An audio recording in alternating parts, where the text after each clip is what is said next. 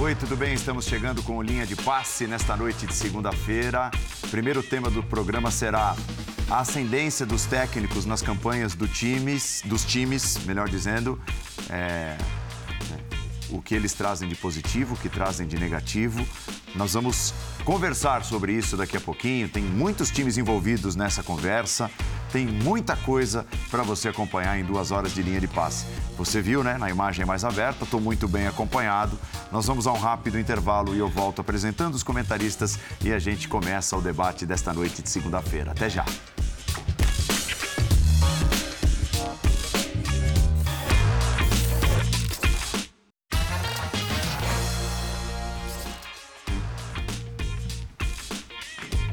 Chegamos. Linha de passe, linha de passe. Nesta noite de segunda-feira, nós vamos falar sobre as possibilidades dos pseudo perseguidores do Palmeiras. O Palmeiras deu um belo passo rumo à conquista do título neste final de semana, derrotando o Santos com um homem a menos, né? O jogo parecia se encaminhar para um final dramático por conta da expulsão do Danilo, que será tema aqui no linha de passe também. E o Palmeiras meteu um golaço com o Merentiel, somando três pontos no clássico, saindo de uma situação difícil e olhando para tropeços, né? Corinthians tropeçou, Flamengo tropeçou, Fluminense e Internacional venceram seus jogos. Seriam eles possíveis perseguidores do Palmeiras nessa reta final do Campeonato Brasileiro? Paulo Calçade, Vitor Birner, Gia Oddi, Leonardo Bertozzi esse é o nosso time completo nesta noite de segunda-feira. O aniversariante começa. Tudo bem, Léo? Obrigado, Paulo. Que gentileza. boa noite, boa noite a você, boa noite aos companheiros. Obrigado por todas as mensagens aí de aniversário. É, pseudo-perseguidores, quer dizer, são, mas não são? Interessante essa ideia. O, o, o Inter venceu um jogo que não é fácil de vencer, fora de casa, contra um adversário que precisa muito começar a pontuar para não ir para a Série B.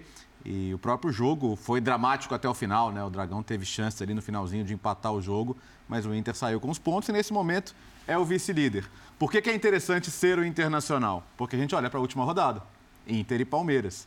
Então, assim, os outros times só dependem necessariamente de tropeços do, do Palmeiras e, e das suas partes em campo. O Inter depende das duas coisas. Depende que o Palmeiras perca pontos, mas não precisa tirar toda a diferença antes da última rodada. Pode ficar ali a dois pontos, né? Agora, é fácil acontecer? Hum, não diria que é fácil. O Palmeiras está jogando o melhor futebol que já jogou no ano? Nem perto, nem perto, né? Uhum. Tá ganhando jogos mesmo assim? Tá. Isso é o sinal de time campeão? É. é acho que é absolutamente natural para quem viu o planejamento do ano do Palmeiras, que teve que bater um pico de desempenho rápido para jogar o Mundial, teve que ter outros picos ali ao longo da temporada, confrontos de mata-mata, boas sequências no brasileiro, ter uma arrancada forte no início do brasileiro para poder depois ter uma vantagem para sustentar. Também não acho nada de outro mundo que o Palmeiras oscile um pouco, enfrente algumas dificuldades, até porque está conseguindo somar os pontos. É, acho, acho que nesse momento o Inter e o Fluminense tem muito a comemorar, porque foram resultados importantes do Fluminense. O do Fluminense tira o Flamengo da briga? Acho que moralmente sim. Moralmente sim. 12 pontos e, e com o Flamengo começando a olhar para as Copas como pô, duas finais agora, vou, posso remar, remar, remar aqui e provavelmente não vou tirar 12 pontos. Então eu, eu, não sei se eu consigo ver o Flamengo nas próximas rodadas com o foco total que exige uma perseguição como essa. Tá? E não sei se Inter e Fluminense têm a condição de tirar também essa diferença. Então o Palmeiras acho que sai dessa rodada mais favorito do que antes, apesar de a diferença não ter crescido para Inter e para Fluminense. O Inter fica a oito pontos, o Fluminense fica a nove do Palmeiras.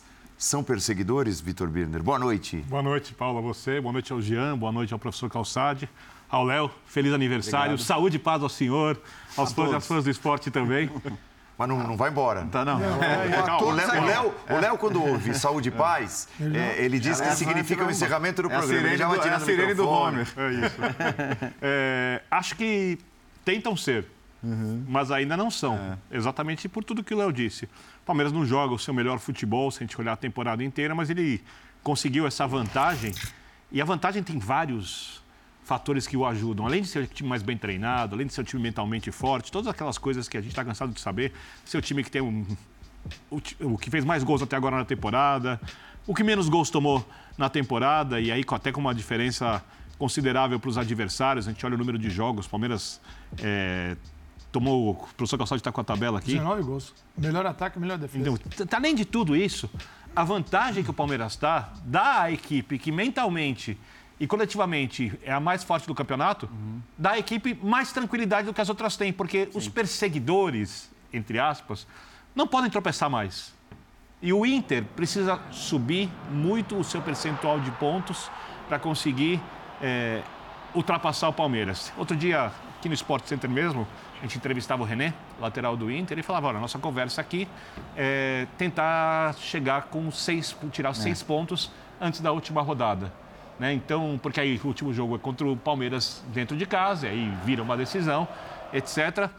Mas o Inter, que cresceu bastante com o Mano e que tem um projeto interessante com o Mano, não dá mostra de que vai conseguir um aproveitamento tão bom assim, praticamente todos os pontos possíveis até o final da temporada para conseguir brigar com o Palmeiras. Como o Fluminense também não dá a impressão que vai conseguir isso.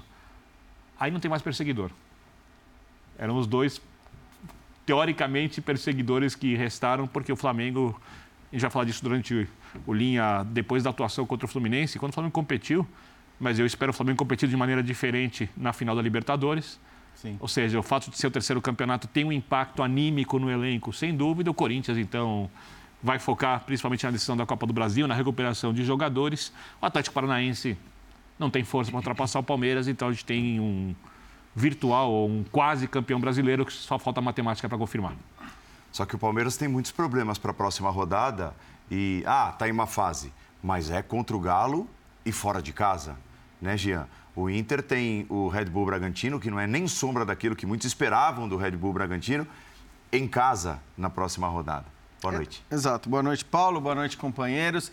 É, é, primeiro que assim, acho que a, a grande diferença desse linha de passe para os anteriores, pelo menos para mim, e acho que para os companheiros, para boa parte deles também, é que pela primeira vez a gente senta nessa mesa e diz que o principal perseguidor não é o Flamengo. É. Sim. Né? Até o último programa a gente dizia que o Flamengo era o principal perseguidor, pelo potencial que tem. Ainda é um perseguidor? Pelos jogadores que tem. Então, não acho que seja mais, acho que realmente... Ele só mostra desinteresse pelo é, campeonato? É, mesmo jogando com o time titular, acabou, acabou sendo derrotado pelo Fluminense, embora nem acho que o placar reflita tanto o que foi Concordo. o jogo. Mas, de qualquer forma, é isso. É um Flamengo que hoje está a 12 pontos do, do Palmeiras. E aí nós estamos falando né, de quatro rodadas. Quatro rodadas com 11 a serem disputadas é, é muita coisa, né, para o outro tropeçar. Sobre essa possibilidade do Palmeiras tropeçar, eu até disse no último programa que eu acho que a, a manutenção ou não do futebol do Palmeiras, e estou de acordo com o Léo, acho que já não é mais o melhor futebol que a gente viu desse time, mas eh, em que nível o Palmeiras vai conseguir se aproximar do melhor, para mim depende muito dos caras que ele consegue colocar em campo. A gente sempre disse que o Palmeiras não tem o elenco que o Flamengo tem, o Palmeiras não tem o elenco que o Galo tem e o Palmeiras sofre quando faz muitas mudanças. Esse próximo jogo, evidentemente, vai ser um teste de fogo, porque o Palmeiras não tem o Everton, Gustavo Gomes, Danilo, Zé Rafael, Gustavo Scarpa e o Rafael Veiga, que já é um desfalque até o fim da temporada. Mas são seis daquele time ideal do, do Abel Ferreira. Então, é claro que esse time vai ter muita dificuldade. Esse time, é, a gente viu contra o Bragantino, o time tão alterado do Palmeiras tem muitas dificuldades. Agora, é, claro que depois vai voltar, boa parte desses caras voltam, o Palmeiras volta a ter um time confiável, ainda que não jogando no mesmo nível, mas ele tem entre seus dois perseguidores, e aí eu faço essa distinção entre Fluminense e Inter. Para mim, um Fluminense que joga mais bola do que o Inter, um Fluminense melhor do que o Internacional no futebol jogado, no quanto produz, no quanto cria.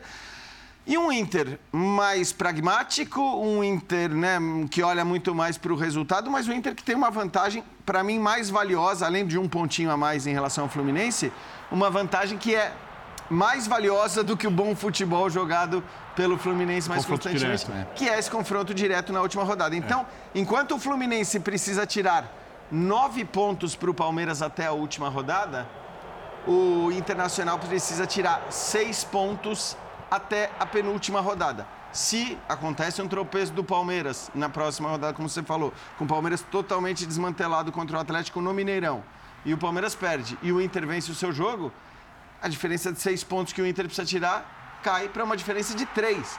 Então eu acho que é, é um campeonato ainda aberto, por mais que né, naquele tradicional exercício de, de, de, tentar prever o futuro, a gente muitas vezes busque antecipar o, o, o, campeão brasileiro. Claro que o Palmeiras é bem favorito, mas o Inter se coloca como um perseguidor, acho que sério, sobretudo por essa, essa última rodada. Tudo bem, Xará? Boa noite. Andrade, olá, companheiros, para quem nos acompanha também.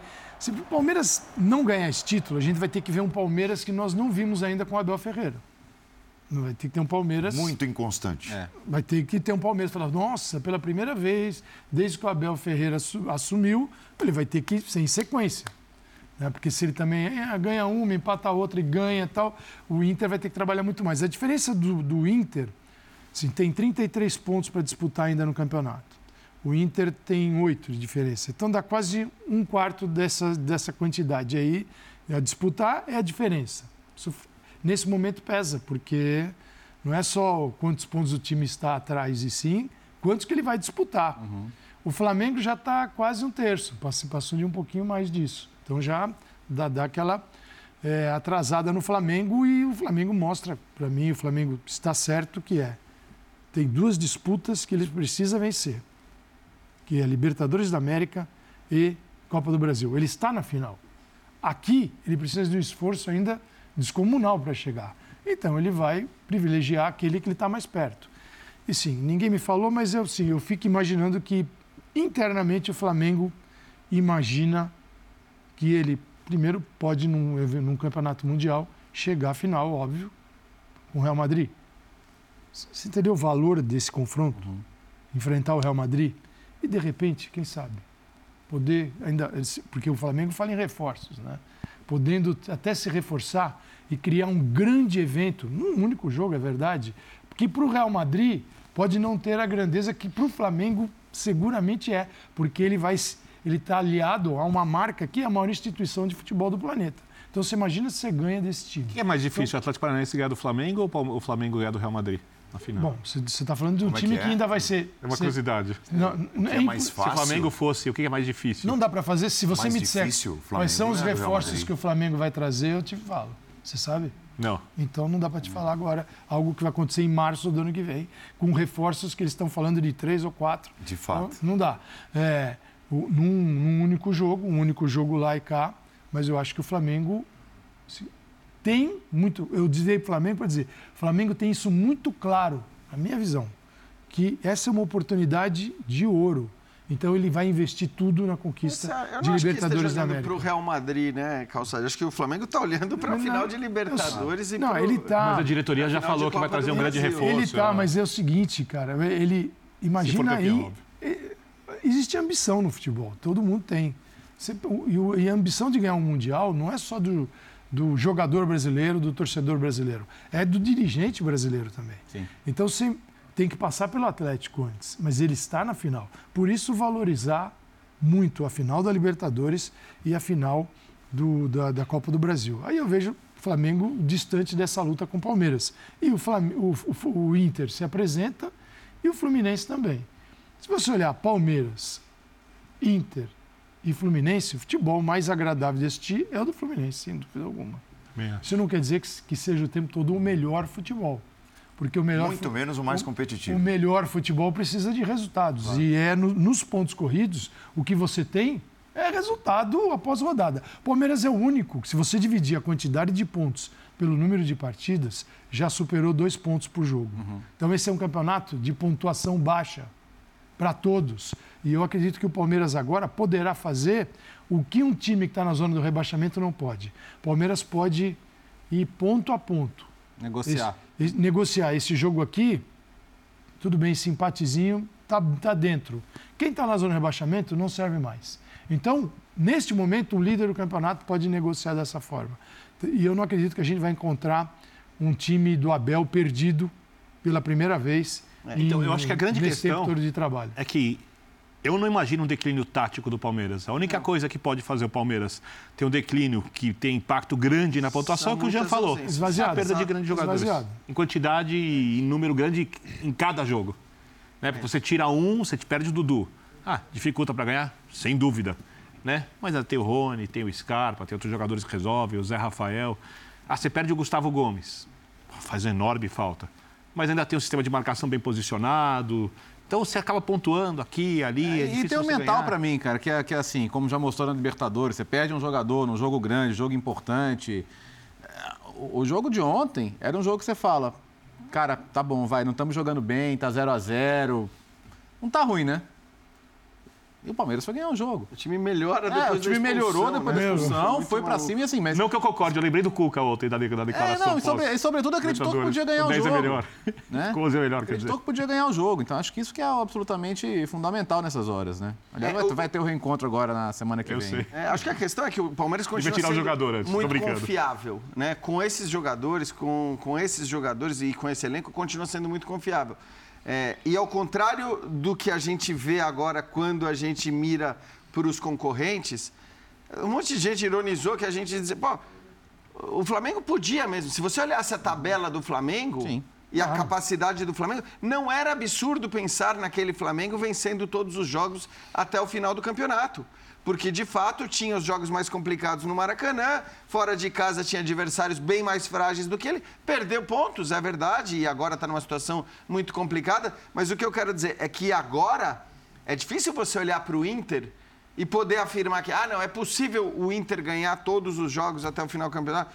Possível tudo é, tudo é. mas é muito, ah, improvável. muito improvável nesse caso. A tendência é não é, ganhar, pode a, até ganhar. A, exato. A mesma coisa vale para o Fluminense. Então, é claro que a perda do título agora é, para o Palmeiras, ela passa muito pela queda abrupta, por uma queda realmente. Porque antes podia ser uma quedinha menor e o Flamengo ganhando tudo chegaria ali. Agora tem que ser uma queda abrupta. Uma queda lá 2009. É, é, isso. É. E aí, essa queda, por tudo que você falou, pela questão aqui. mental, por, por, como esse time reage aos momentos difíceis, eu acho que essa queda, ela só é possível se de fato o Abel perder várias peças, além das que já perdeu, né? Sistematicamente.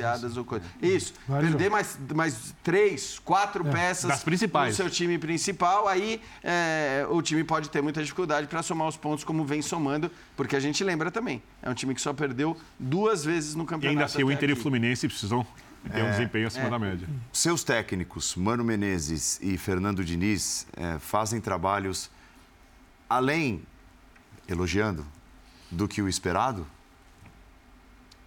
O Diniz é, é uma incógnita, mas ela, a incógnita diz que dá para cogitar o que ele está fazendo, porque ele já fez coisa parecida no São Paulo. Uhum. Ele tem, para mim, melhorado como treinador e no Fluminense ele é um técnico ainda melhor do que foi no São Paulo.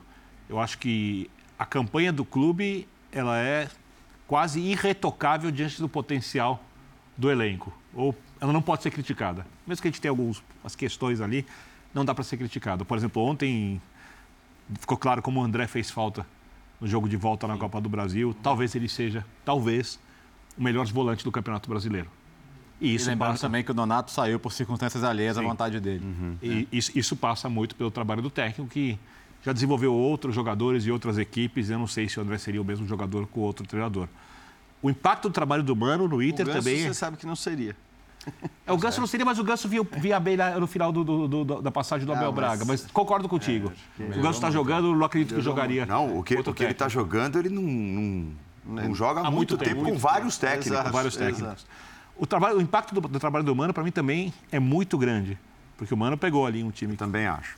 Bagunçado, o time passou a ser competitivo, arrumou muito aquela linha de quatro primeira que ele posiciona de maneira bem conservadora. Você sempre vê um quarteto formado ali atrás da linha da bola, mesmo quando algum jogador sai para dar combate, o outro cobre, um sistema de marcação que vem crescendo e demorou até um pouquinho mais do que imaginava para ajeitar. Porém, esse time do Mano, ele tem mais recursos de construção de jogo, mesmo que não seja nenhuma revolução, do que usualmente a gente conseguia ver nos times do Mano. Então, ele parece que atingiu, dentro do que é possível nesse período, um equilíbrio bem interessante para o time do Inter, acertando quais zagueiros utilizar, o crescimento do alemão, né, vários jogadores bem posicionados ali, com alguma variação de jogadas, os lados fazendo jogadas interessantes de construção. Então, também um trabalho muito elogiável. E elogiável é a postura do Inter, que dessa vez parece que aposta para a próxima temporada em algo que tende a funcionar. Né? Porque o Inter fez várias apostas arriscadas. O rei da ruptura, o Inter, né? Sim. sim. É, rompendo trabalhos, sim. rompendo uhum. o que parecia ser. Ah, a filosofia vai ser essa Né? O caminho vai ser Rei do fato novo. É, o rei aí- do fato novo. vem vai- Aí tem um galchão no meio do caminho. Isso. O Grenal, Aí- né? O Galchão, tem o Grenal. Não, mas é que desde que, né, é que se- o gauchão pesa se não ganhar o Grenal e se você não tiver o Grêmio na final e perder a final. Mas até, até desde que vença o gauchão, né, que é a coisa mais importante do planeta, do universo do Internacional e do Grêmio, e eles, você, você ouve disso deles, né? É, eu acho uma pena, porque eles podem continuar se encontrando assim com o Grêmio na primeira divisão e o Inter também na- no Campeonato Brasileiro. Mas é, o que se gera de instabilidade e o que o Inter mais precisa é estabilidade. E o Mano é a prova disso. Você pega o, o- Alexander Medina, o cacique Medina, o que fez no Inter, o de- não conseguiu fazer e conseguiu transportar isso para o Vélez. no argentino, então, transportou tudo que ele poderia. O Ramires teve dificuldade de Então. relacionamento Exato. interno com. E aí vem o Mano que conhece a casa, conhece né, o futebol gaúcho, conhece essas coisas assim. E o Mano conseguiu é, botar, depois do, da desclassificação né, de, de tropeços na competição internacional, o Inter se volta para o brasileiro e bem, bem dentro do modelo competitivo que o Inter pode oferecer. Não adianta sair comparando. O maior pecado é sair comparando. Comparar o Inter ao Palmeiras, ao Atlético Mineiro, ao Flamengo, ao Corinthians. Cada um tem um perfil e o Mano está agindo dentro do time e do clube que ele recebeu. Depois, a data na, na, na janela, o Inter conseguiu se reforçar legal.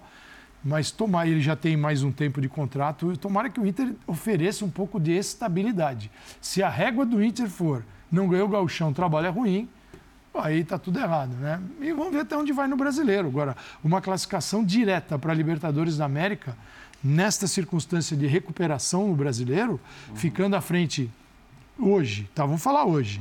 Você pegar orçamento, dinheiro destinado ao, ao- ao diretoria de futebol. Quanto custou cada ponto no Quanto campeonato? custa cada ponto? Você pegar Flamengo. Perfeito. Flamengo, quarto colocado. O Flamengo é o topo.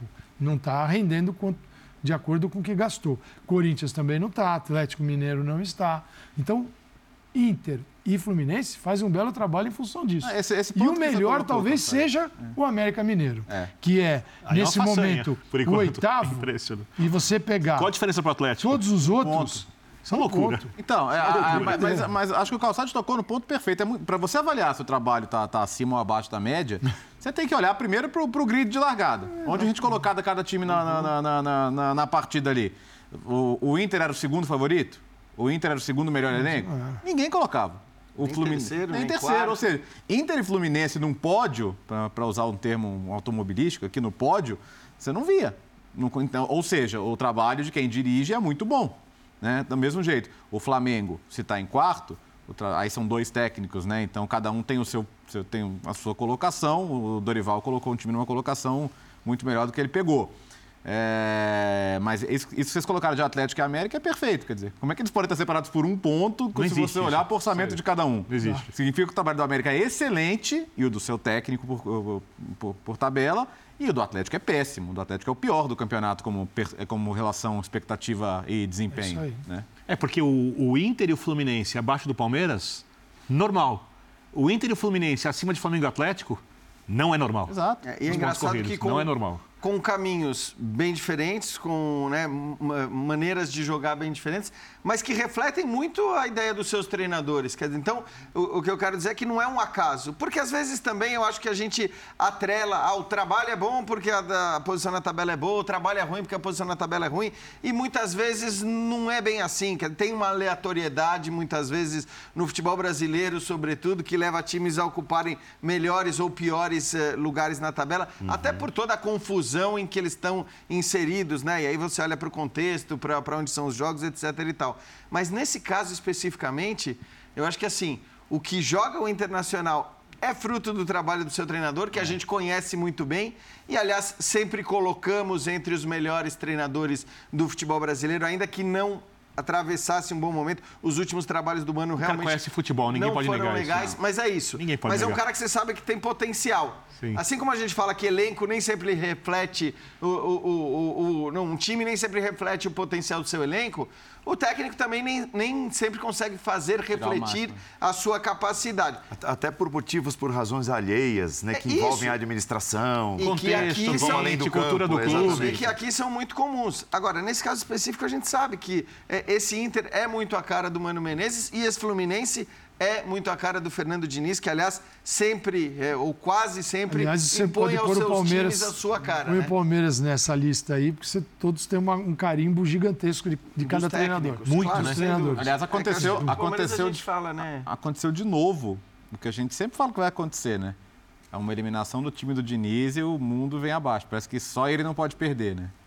É, eu vi gente tratando o, o- a, a, semifinal da Copa do Brasil como se tivesse sido um atropelamento, quando na verdade estava um gol de diferença É, até só os isso. 46 É, segundo pegaram o placar do É, final do claro. segundo jogo. Quer dizer, 1 a 0 de uma depois. maneira- Então, se, se você olhar, se você olhar para um time terceiro colocado no brasileiro, jogando o que está jogando e, e falar que, o- que o técnico é incapaz ou que o trabalho não, é e mais, bom, né, é uma piada, né? Desculpa. Para os 180 É. minutos de futebol jogado do Fluminense na também, semifinal. também. Porque o Fluminense fez um primeiro jogo muito bom. Então, assim, não, realmente não dá, embora seja, seja o, o padrão por aqui, não dá para olhar apenas para o resultado, olhar apenas para as eliminações e, e tentar desqualificar o trabalho do Fernando Diniz nessa temporada. De novo, é um trabalho muito bom, ainda que ele não venha a ser campeão de nada, como é o mais provável que aconteça. E também ninguém imaginava que o Fluminense E se- fosse ser o campeão E se a brasileiro. tabela ela mostrasse a diferença de orçamentos, ela tivesse acompanhando o aquilo que o clube coloca no futebol e o rendimento na tabela, a gente estaria falando de outro campeonato. Estaria falando de um Flamengo acima, Atlético Mineiro acima e mesmo o Corinthians, que bota muito dinheiro.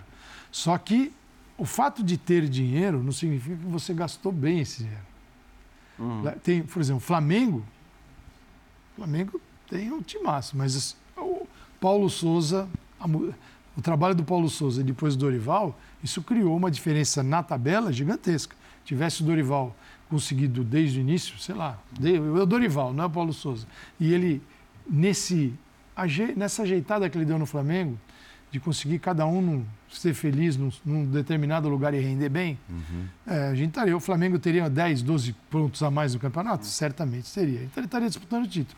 Cada campeonato pertence às suas circunstâncias também. É, e E é- é- é- hoje é de Atlético Mineiro e Flamengo, que são potências e ó, E isso que você está falando em- em relação ao elenco, porque aí você pode estar falando de elenco bem montado ou mal montado e tal, mas no Brasil é impressionante porque por como as coisas funcionam e por como os técnicos passam rapidamente, você olha aí para a lista dos primeiros, eh, dos primeiros colocados do Campeonato Brasileiro e você não vai poder, exceção feita ao Abel Ferreira, você não pode muito atribuir contratações ou não contratações aos treinadores, porque todos os caras chegaram já com o campeonato em andamento. Então você vai dizer que, pô, o elenco do Corinthians foi mal montado, né? Que é uma coisa que muita gente diz por conta da idade e tudo mais. O Vitor Pereira não, Não tem, tem nisso responsabilidade alguma Ele nisso. a pediu, culpa- pediu o Rafael Ramos e, o, e o Fausto Vera. Vera. Exato. Os pedidos dele. essa é a culpa que ele tem. E que, do- e dos que caras. têm sido úteis, né? Bem. A, a sua forma tem sido úteis. Então, é, eu acho que também tem esse ponto. Muitas vezes, quando a gente olha para os times europeus, a gente coloca na conta do técnico a decisão sobre dispensas, a decisão sobre contratações, enfim, a, a gestão do elenco, a escolha da chegada e saída de jogadores, participa, o técnico na Europa ele costuma participar muito mais sobre isso, porque ele participa do mercado, ele está na pré-temporada, ele escolhe tudo. Aqui no Brasil, quantos técnicos desses Nossa. 20 começaram o trabalho de pré-temporada com as suas equipes antes do, do início da competição? Então, é, ele- esse, é, essa, essa culpa, ou eventualmente esse mérito, eles acabam não tendo. Cuca. O Cuca está na lista daqueles técnicos que ainda não tiveram seus compromissos renovados com seus atuais clubes para o ano de 2023. Desde a chegada dele, desde a volta dele ao Galo, né, a saída do Turco, são 33% de aproveitamento, que é um aproveitamento ali parecido com o do Cuiabá, que está lutando lá embaixo contra o rebaixamento. É, você acha, Léo? Sim. Cuquices à parte, né? Porque de Hum. repente ele pega tal, consegue ali um- uma boa arrancada na reta final e todo mundo, poxa, que beleza, o Galo vai começar 2023 de maneira estruturada e ele diz, não, não quero continuar porque tem outras pendências a resolver na minha vida particular. Mas é, se as coisas é, correrem normalmente, você acha que a renovação de contrato do Cuca por parte do Galo para 2023 nesse momento corre risco? Eu acho que o Atlético, se tiver convicção de que o Cuca é o nome, tem que renovar e tem que ir com ele. É, Acho que, ao, ao mesmo tempo, olhando para o desempenho de hoje, o- o- os álibis foram caindo semana após semana, né? Qual que era o primeiro álibi? Olha, ele pegou um time que, pô, o trabalho que veio depois dele desmontou tudo que tinha sido feito, ele vai ter que reconstruir. Mas, por outro lado, ele já conhece os caras, trabalhou com a maioria que está aí, foi campeão com eles. Beleza, chegou na Libertadores, caiu. Qual que era o novo álibi? Bom, agora ele vai ter as semanas cheias para trabalhar com o time, vai poder treinar. A cada vez que o Atlético joga com mais intervalo, ele joga pior, né? Pior. O Atlético tem sido incapaz de ganhar jogos, de, de segurar vantagens quando está ganhando jogos, de se impor contra adversários claramente inferiores a ele tecnicamente. Nas outras passagens, né, que ele também teve problemas no começo, já estava na hora de melhorar, né? Já estava na hora de, de, de ver os sinais. jogos, é, Léo, é, é, exato, era o Eu me momento de começar tinha um a ver. Uhum. levantamento até que, que dizia que esse mau começo dele, tradicional mau começo do É. Cuca, ele dura, durava seis ou sete jogos, eu não Sim, me lembro exatamente. Estamos com dez. Claro, passou há pouco, né, desse limite, mas... é, Não, mas- mesmo se comparar com a primeira passagem, que ele chega a perder seis jogos, e aí o time melhora, escapa do rebaixamento, que era a realidade daquele momento, e depois no ano seguinte faz um, um grande campeonato brasileiro, vai para a Libertadores. É, dentro daquele campeonato, mesmo naquela sequência de derrotas inicial, você já estava vendo ali, pô, tá encaixando, tá melhorando. Aqui vo- vo- você não vê nada, você vê jogadores que já renderam muito, rendendo cada vez menos. Então, professor Calçade, a aderência ao trabalho É, não tá. E, e- e é bizarro pensar A bola isso, tá porque, fraca nessa porque é o mesmo cara e os mesmos, e os mesmos caras e o mesmo técnico, mas tá- alguma coisa está quebrada. A, a gente tem condição de explicar de fora? Não. A diretoria está se manifestando? Também não. É, há, outras preocupações no Atlético hoje, como a conta do estádio que está pesada, o processo da SAF. Vai permitir fazer uma grande reformulação do elenco? Não tem essa Precisa da também. reformulação, é isso que eu, que eu fico pensando. Não, não- porque- não é um elenco muito jovem, né? Mas a gente Não, olha o elenco do é Atlético elenco hoje e fala, é, pô, é o elenco para conseguir muito mais pontos do que conseguiu, para fazer um campeonato até para disputar o título contra o Palmeiras. Claro. E aí eu acho que tem muito a ver com o treinador. Quando trouxeram o Cuca de volta, eu, eu não vi nenhum problema nisso, até porque era uma solução emergencial de alguém que conhecia os jogadores, a forma de jogar e poderia facilitar a adaptação.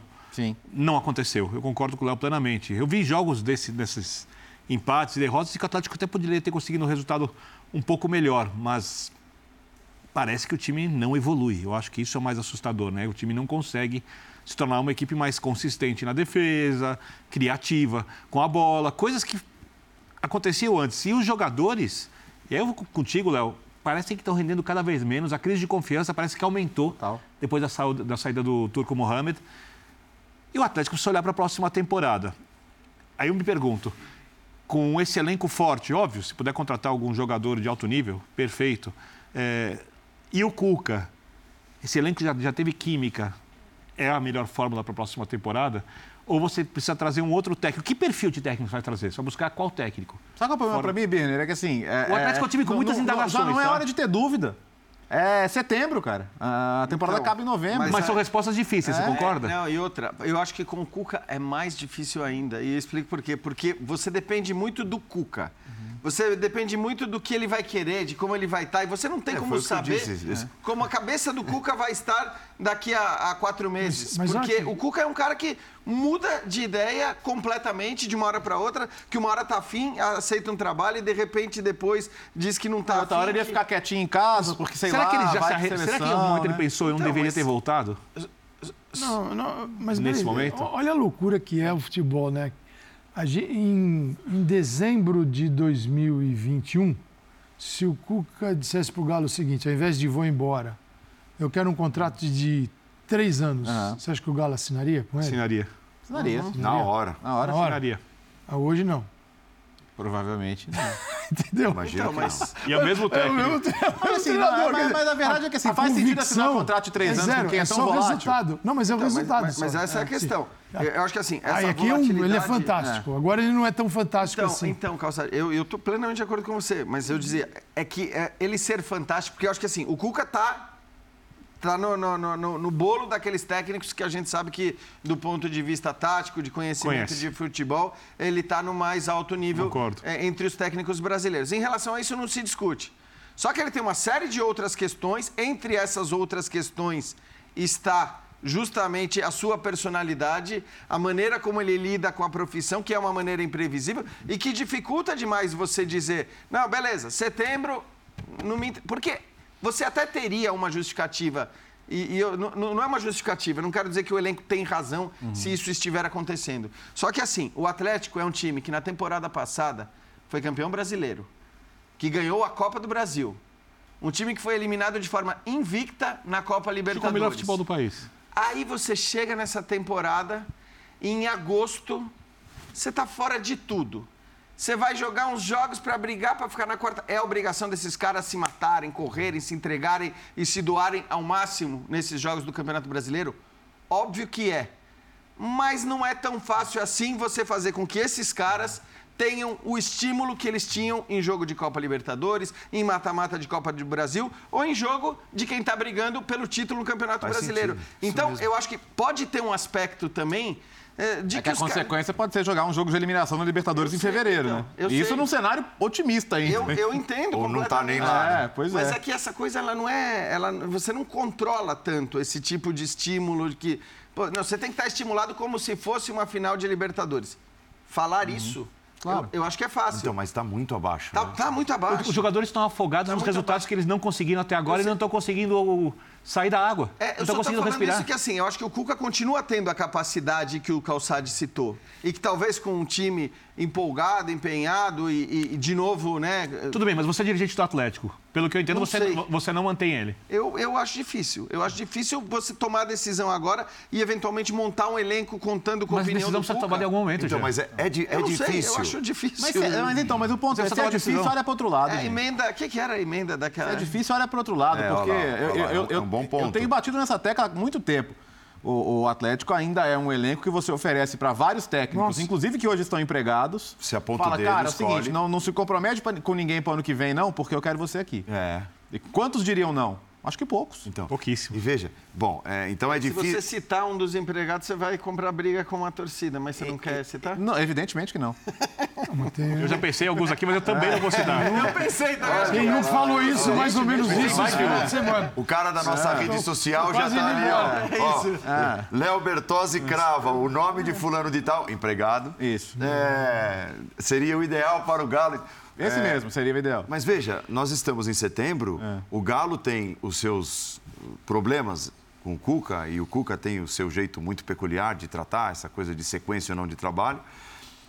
Vitor Pereira, Corinthians não sabe se vai poder contar com ele para o ano que vem.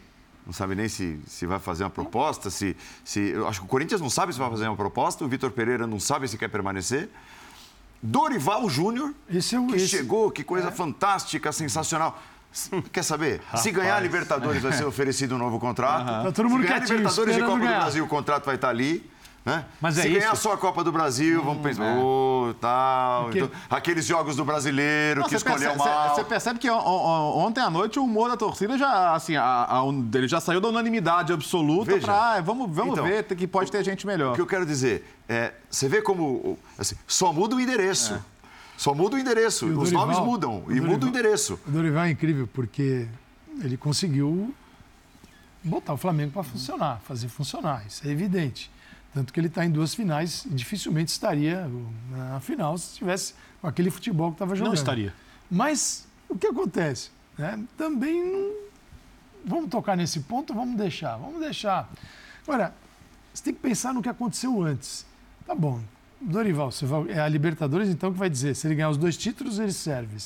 Se ele ganhar só um, aí as dúvidas vão pairar. Aí vão começar a pensar no outro técnico depois? Então, mas se ele já veio para substituir alguém, né, pegou no meio do caminho, um trabalho que Paulo Souza começou mexendo em tudo. Pô, tudo bem, faz sentido no estadual. Estadual faz sentido qualquer coisa, né? Até jogar Laboratório. pelado, né? não tem problema. Agora, as coisas, as coisas depois elas não engrenaram. E aí vem o Dorival dar jeito. E aí o Dorival deixa de ser o cara bom, se não ganhar, e você não imagina que o outro treinador vai ter uma dificuldade enorme para botar esse time para funcionar? Quer dizer, também pode vir um outro nome que tem a mesma dificuldade de Paulo Souza, Professor Calçade, eu sei que, tiveram eu já. sei que, eu sei que é tiveram. improvável. Hein? desde se o JJ. Se o Flamengo não terminar a temporada com um título, ao menos, Aí vai ser a uma- dupla de zaga não vai ser mais a dupla certa. O Felipe Luiz na lateral vai esquerda vai dançar. ser questionado. O Rodinei não jogou tudo que jogou até agora na temporada. O João Gomes e o trio ali para em frente à zaga, com o Everton Ribeiro mais recuado do lado direito e o Arrascaeta também não vai ter sido a solução ideal. E nem o Pedro jogando na frente com o Gabigol. Tudo isso vai ser esquecido assim de maneira assim, ó, evaporou. Se não ganhar um dos campeonatos. Essa que é a realidade. Se ganhar um dos campeonatos, eu não sei se a direção do Flamengo vai querer continuar com o Dorival, porque não pode estar atrelada à conquista de títulos essa decisão. O Dorival, tudo que eu falei aqui, é, tem o dedo do Dorival e sem essas coisas o Flamengo não, teria pode chegado às o que decisões. você acha, né? Assim, Não pode, mas tá. Não, não, é, mas eu, eu acho que assim, como a gente pode achar tudo, eu concordo com o que você disse. Se o Michael tivesse feito um gol de empate contra o Palmeiras é, claro. na, na- na Libertadores e o Flamengo tivesse vencido nos pênaltis, o Renato Gaúcho virava ou não virava o ano técnico do Flamengo? Óbvio, provavelmente virava. Mas, mas então- sabe que esse é um desafio interessante pro Dorival, Então, né? mas- Porque a gente viu ano passado o perigo de perder ritmo, perder confiança, chegar na final da Libertadores sem estar numa sequência boa de jogos. É, se, se o Flamengo achar que ele só tem três jogos daqui até o fim do ano e que são Uhum. os únicos jogos que ele precisa jogar bem, isso é perigoso também. É, agora, só, só não me entendam mal, tá? Mas assim, eu, eu entendi o que o Birner disse, só que assim, os clubes de futebol, ao tomar ah, decisões, eles têm que se conhecer também. Eles têm que saber como eles são. Então não adianta a gente chegar aqui e dizer, não, o Dorival tem muito mérito no fato de o Flamengo estar em duas finais e tal, e, portanto, independentemente da conquista dos títulos, o Flamengo precisa renovar com o Dorival. Eu não acho isso. Ou não precisa, já tem que saber agora. Eu não acho que tenha que, Uma que renovar com o estar Dorival e eu te explico por quê. Porque eu concordo exatamente com o que você falou. Eu tenho certeza absoluta, e é improvável, porque o Flamengo pode ser visto como favorito nas duas decisões, mas eu tenho certeza absoluta que mesmo que o Flamengo chegue hoje e renove amanhã o contrato com Dorival Júnior, se não vencer nenhuma das duas decisões, não tem renovação de contrato que o segure.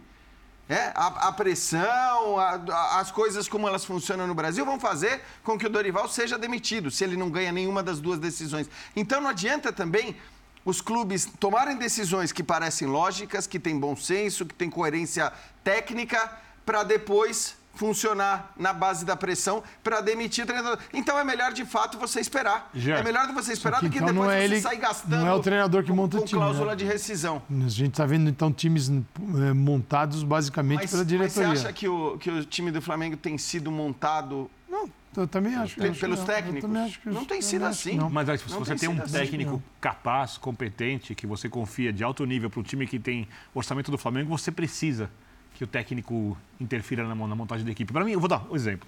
O Bayern de Munique, para mim, é há muito tempo, se não é o clube que planeja melhor a temporada, está entre eles. Para mim, sem dúvida nenhuma, até quando a temporada não é exatamente como o Bayern imaginava.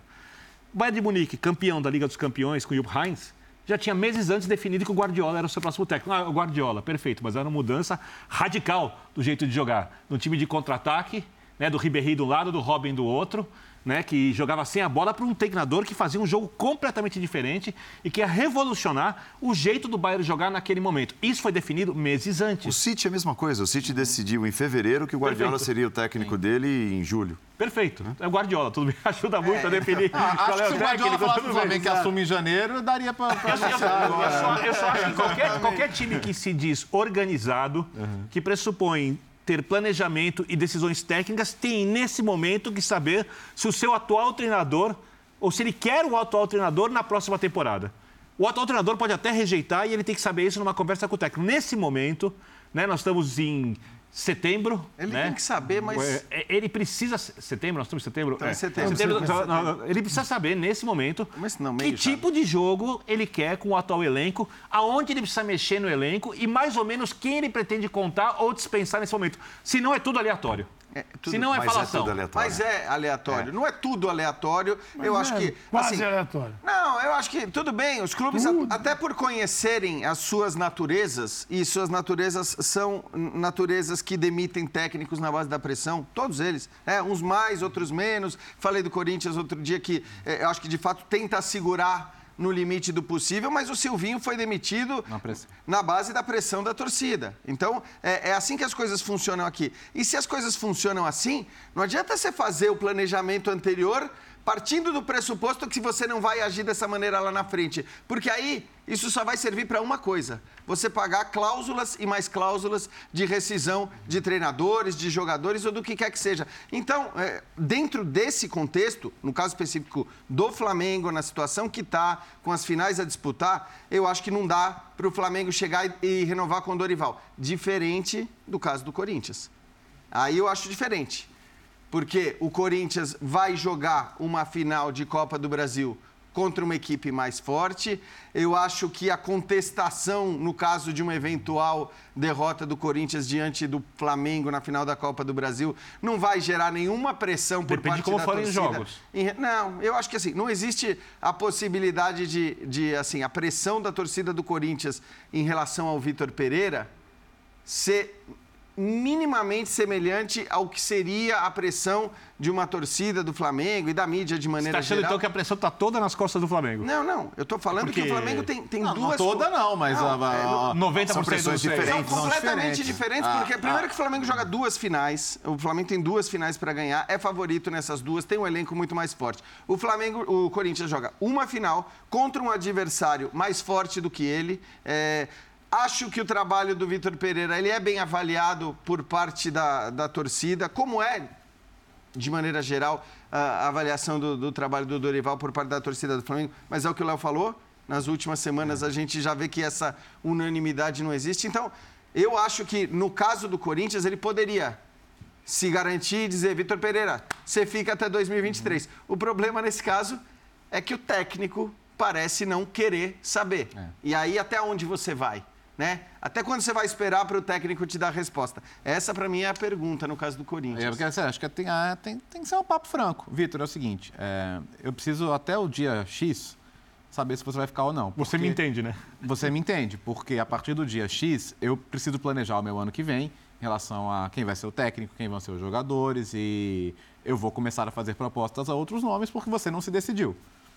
Isso é profissionalismo, gente. Isso, aí, isso é o mínimo. Mas eu tenho tanta dificuldade em enxergar isso acontecendo em determinados clubes brasileiros. Mas, Pa- Paulo, Paulo, Não, mas você tem toda razão. Mas nesse caso dá para fazer. É. Se ele vai responder ou não em tempo, eu não sei. a, a- a única coisa que tem de valor no estadual não deveria nem existir, do jeito que é. Mas já que existe, é você usar esse tempo para preparar, jogar o time, desenhos de jogo, é, fazer laboratório, utilizar jogadores que estão subindo, dar rodagem.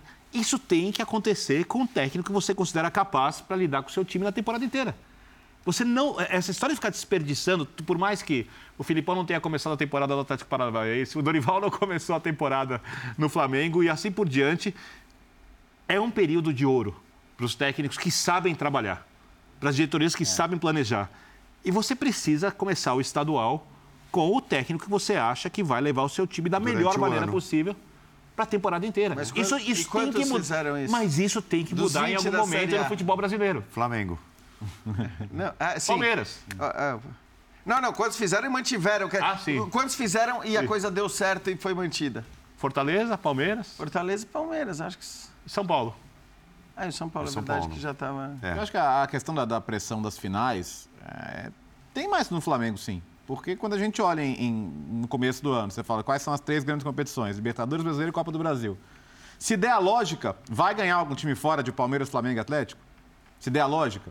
É que em Copas, às vezes, não dá a lógica. Tanto que pode acontecer. Pode dar Corinthians em uma, pode dar Atlético Paranaense na outra. Mas o que se espera que aconteça numa competição em que estão os, maiores, os melhores elencos é que eles ganhem as competições. Né? Então, eu acho que a expectativa maior é do Flamengo ganhar mesmo. É, eu, eu, eu, entendo o que você quer dizer, depende de como for. Claro que se o, se o, se o Corinthians tomar de 4x0 e 5x0 na final, jogando uma bolinha desse tamanho. Qualquer time. Qualquer time. Mas sim, se forem jogos normais, como foi a Libertadores, cara. E, e, acho que a Libertadores corrobora com essa ideia de que há uma diferença entre os times e de que há um favoritismo. É o que, o que me chama a atenção, desculpa, Paulo. Imagina. É que até essa questão da expectativa nossa é muito cíclica, porque eu entendo perfeitamente, se o Flamengo não conquistar um dos títulos, a temporada vai ser considerada trágica. Se o Palmeiras não for campeão brasileiro, Nossa. como tende a ser, a temporada vai ser considerada trágica. O Palmeiras imagina. perder o brasileiro seria a pior perda no Campeonato de Pontos Corridos em 20 anos. E, então, vai ser a tendência é que ganhe. A gente já falou aqui, todo mundo acha que vai ganhar, mas seria trágico. Para o Atlético deveria ser igual o ano. Mas a temporada é tão ruim, tão ruim. Você perde até o parâmetro. Que perdeu o parâmetro. É. Já não é mais trágico. Sim. O que, na verdade, você olha o elenco, é uma tragédia. Uhum, é. uhum. E até isso impacto emocional, que no final das contas é o que reflete na rede social e tudo mais, e que acaba influenciando, influenciando os dirigentes, até isso é cíclico aqui. No Atlético você poderia falar, pô, mas saiu nenhuma pro Flamengo e outra pro Palmeiras, que, ok, né? Embora tenha jogado muito mal especificamente contra o Flamengo. Mas esse olhar, no brasileiro, pelo menos, fez o que tinha que fazer. Esse é o ponto. É, para mim, esse é o ponto, assim, porque é. As Copas, por tudo que a gente está cansado de falar, elas te permitem eliminações, uhum. né, de, de todo gênero, que você não necessariamente vai poder criticar o trabalho do treinador ou vai poder criticar o, o trabalho dos dirigentes e tal num campeonato por pontos corridos, os grandes elencos, os elencos poderosos e, sobretudo, o elenco poderoso fora das Copas mais cedo, ele tem que te dar a resposta, né? É porque ah, o campeonato por pontos corridos ele é para isso. Né? Se, se a arbitragem te prejudica num jogo, se você massacra o seu adversário no outro jogo e a bola não entra e você toma um gol no contra-ataque, é, se você tem azar de, sei lá, você depois recupera é, nas daria, outras rodadas. É para isso que o campeonato de pontos corridos existe. É, para que não fique tudo dependendo, eventualmente, da aleatoriedade. É, daria para melhorar um pouquinho tudo isso que a gente está falando se a gente tivesse um pouquinho de. um mínimo de organização. Né? A gente tem várias temporadas dentro de uma única temporada. Uhum. Você tem aquela temporada que termina para alguns ao final do estadual, a outra chega para outros na metade do brasileiro ali em julho. Ah, não vai dar tem aquela galera que cai na virada do turno ou na, no início, porque um olha para cima, o outro olha para baixo, fala assim: preciso subir, o outro não posso cair. Então, assim, são várias temporadas. E, e nessa história chega Dorival, chega o Cuca, dentro dessas temporadas todas, o Mano Menezes. Por quê? Porque o início é muito mal feito. A gente está falando do início que é olhando para um, uma dimensão muito curta, né? De, de calendário. Data, agora a gente está no meio de uma data FIFA. Uhum. A data FIFA, a gente reclamava tanto que os clubes jogavam, eles não jogam. Então, dentro da data FIFA agora, só joga a seleção brasileira. E os clubes? Eles continuam sem os jogadores. Porque os caras estão lá na França, no dia seguinte já tem jogo. Se jogar, mesmo que botar no avião, o cara vai arrebentar. Uhum. Outros vão chegar sem dormir para jogar. Então é o seguinte, é uma bagunça. É uma falta de organização que a gente leva para este plano que nós estamos discutindo. Se a gente pudesse um mínimo, um mínimo, porque tudo é refletido. A gente está acabando de dizer que estamos em setembro, a caminho de outubro, faltam 10 dias. Treinador do Flamengo, ah, não sei quem vai ser. Treinador do Corinthians, não sei quem vai ser. Lá no São Paulo, o Rogério vai, vai ficar, mas olha, se não ganhar. Eu é, sei. então. Ele, eu, ele, eu ele bate sei, nessa tecla, não. né? É, Cuca no Atlético. Ah, pô, ninguém, você não sabe nada, não tem certeza sobre nada. O único que falou que vai ficar e que está tudo bem e está trazendo a família para cá é o Abel. Uhum. Você, o resto, os outros 19, você não sabe nada. É, o Rogério renovou o contrato com o São Paulo, mas ele costuma repetir o que a gente vai ver aí. Ó. Eu preciso ser campeão para continuar. Eu, por mim, não estou falando pelo São Paulo, eu sei do carinho, do jeito que as pessoas me tratam aqui dentro. Só tenho, já falei, tem todas as situações do clube em si, das dificuldades, é uma coisa, mas nós somos movidos a conquistas. Nós viemos aqui para Fortaleza para ser campeão. Nós somos ao Flamengo para ser campeão. E o São Paulo, por mais dificuldades que apareça, é, a Sul-Americana é a grande oportunidade que o São Paulo tem de ser campeão. Só marca a história quem conquista. Então, é, eu preciso da vitória, os atletas precisam da vitória, o clube precisa desse planejamento para 2023. Eu não sei se o clube está pronto para voltar a uma Libertadores em 2023, no sentido técnico-financeiro. Mas nós precisamos do momento, do título, da vaga. E aí nós vamos descobrir se nós estamos prontos para montar uma, uma equipe. Quando eu falo montar, as pessoas, ah, não, é, tá, é, falando, não estou falando que ninguém vai embora daqui. Eu preciso de jogadores com algumas outras características que alguns aqui não têm. Olha, mas é para quem, para quem tem lá o preto no branco, o contrato assinado. Eu digo é, uma ele, coisa. Ele coloca uma carga nos próprios ombros. Eu não sei se, se o objetivo é, é assim, é mostrar o tamanho da ambição para os jogadores e o tamanho do significado do que é o São Paulo. É tipo, ó, tô colocando o meu cargo à disposição se não vencer, porque esse time é muito grande, muito maior do que vai enfrentar na final, tem de ir lá e vencer o jogo mas que ele, Eu- eu- assim, que ele se arrisca, digamos assim, com esse tipo de declaração. Eu, eu leio mais dessa forma também, desculpa, gente. É, não, não, vai lá. Porque acho que assim, no- o que ele vai fazer se perder o jogo? Vai chegar na coletiva e falar, gente, paro por aqui, queria muito ser campeão, mas não deu. Mas eu acho que também, de certa forma, ele passa um recado, que para ficar, ele quer o, o São Paulo que o Rogério conhece e conheceu a vida inteira. Não é o São Paulo para disputar o título da Sul-Americana, nem é o São Paulo para ser coadjuvante no Campeonato Brasileiro. O São Paulo que o Rogério conhece é o São Paulo que briga por grandes coisas. E acho que ele quer uma garantia de lá na frente brigar por grandes coisas também. Então o que ele está dizendo é, ele está num time que, que ele se acostumou a ganhar títulos e que não tem sido a realidade do São Paulo, mas que para vislumbrar um futuro tem que ser um time que seja campeão e que se acostume a ser campeão e se acostume a querer ser campeão de coisas grandes, de coisas importantes.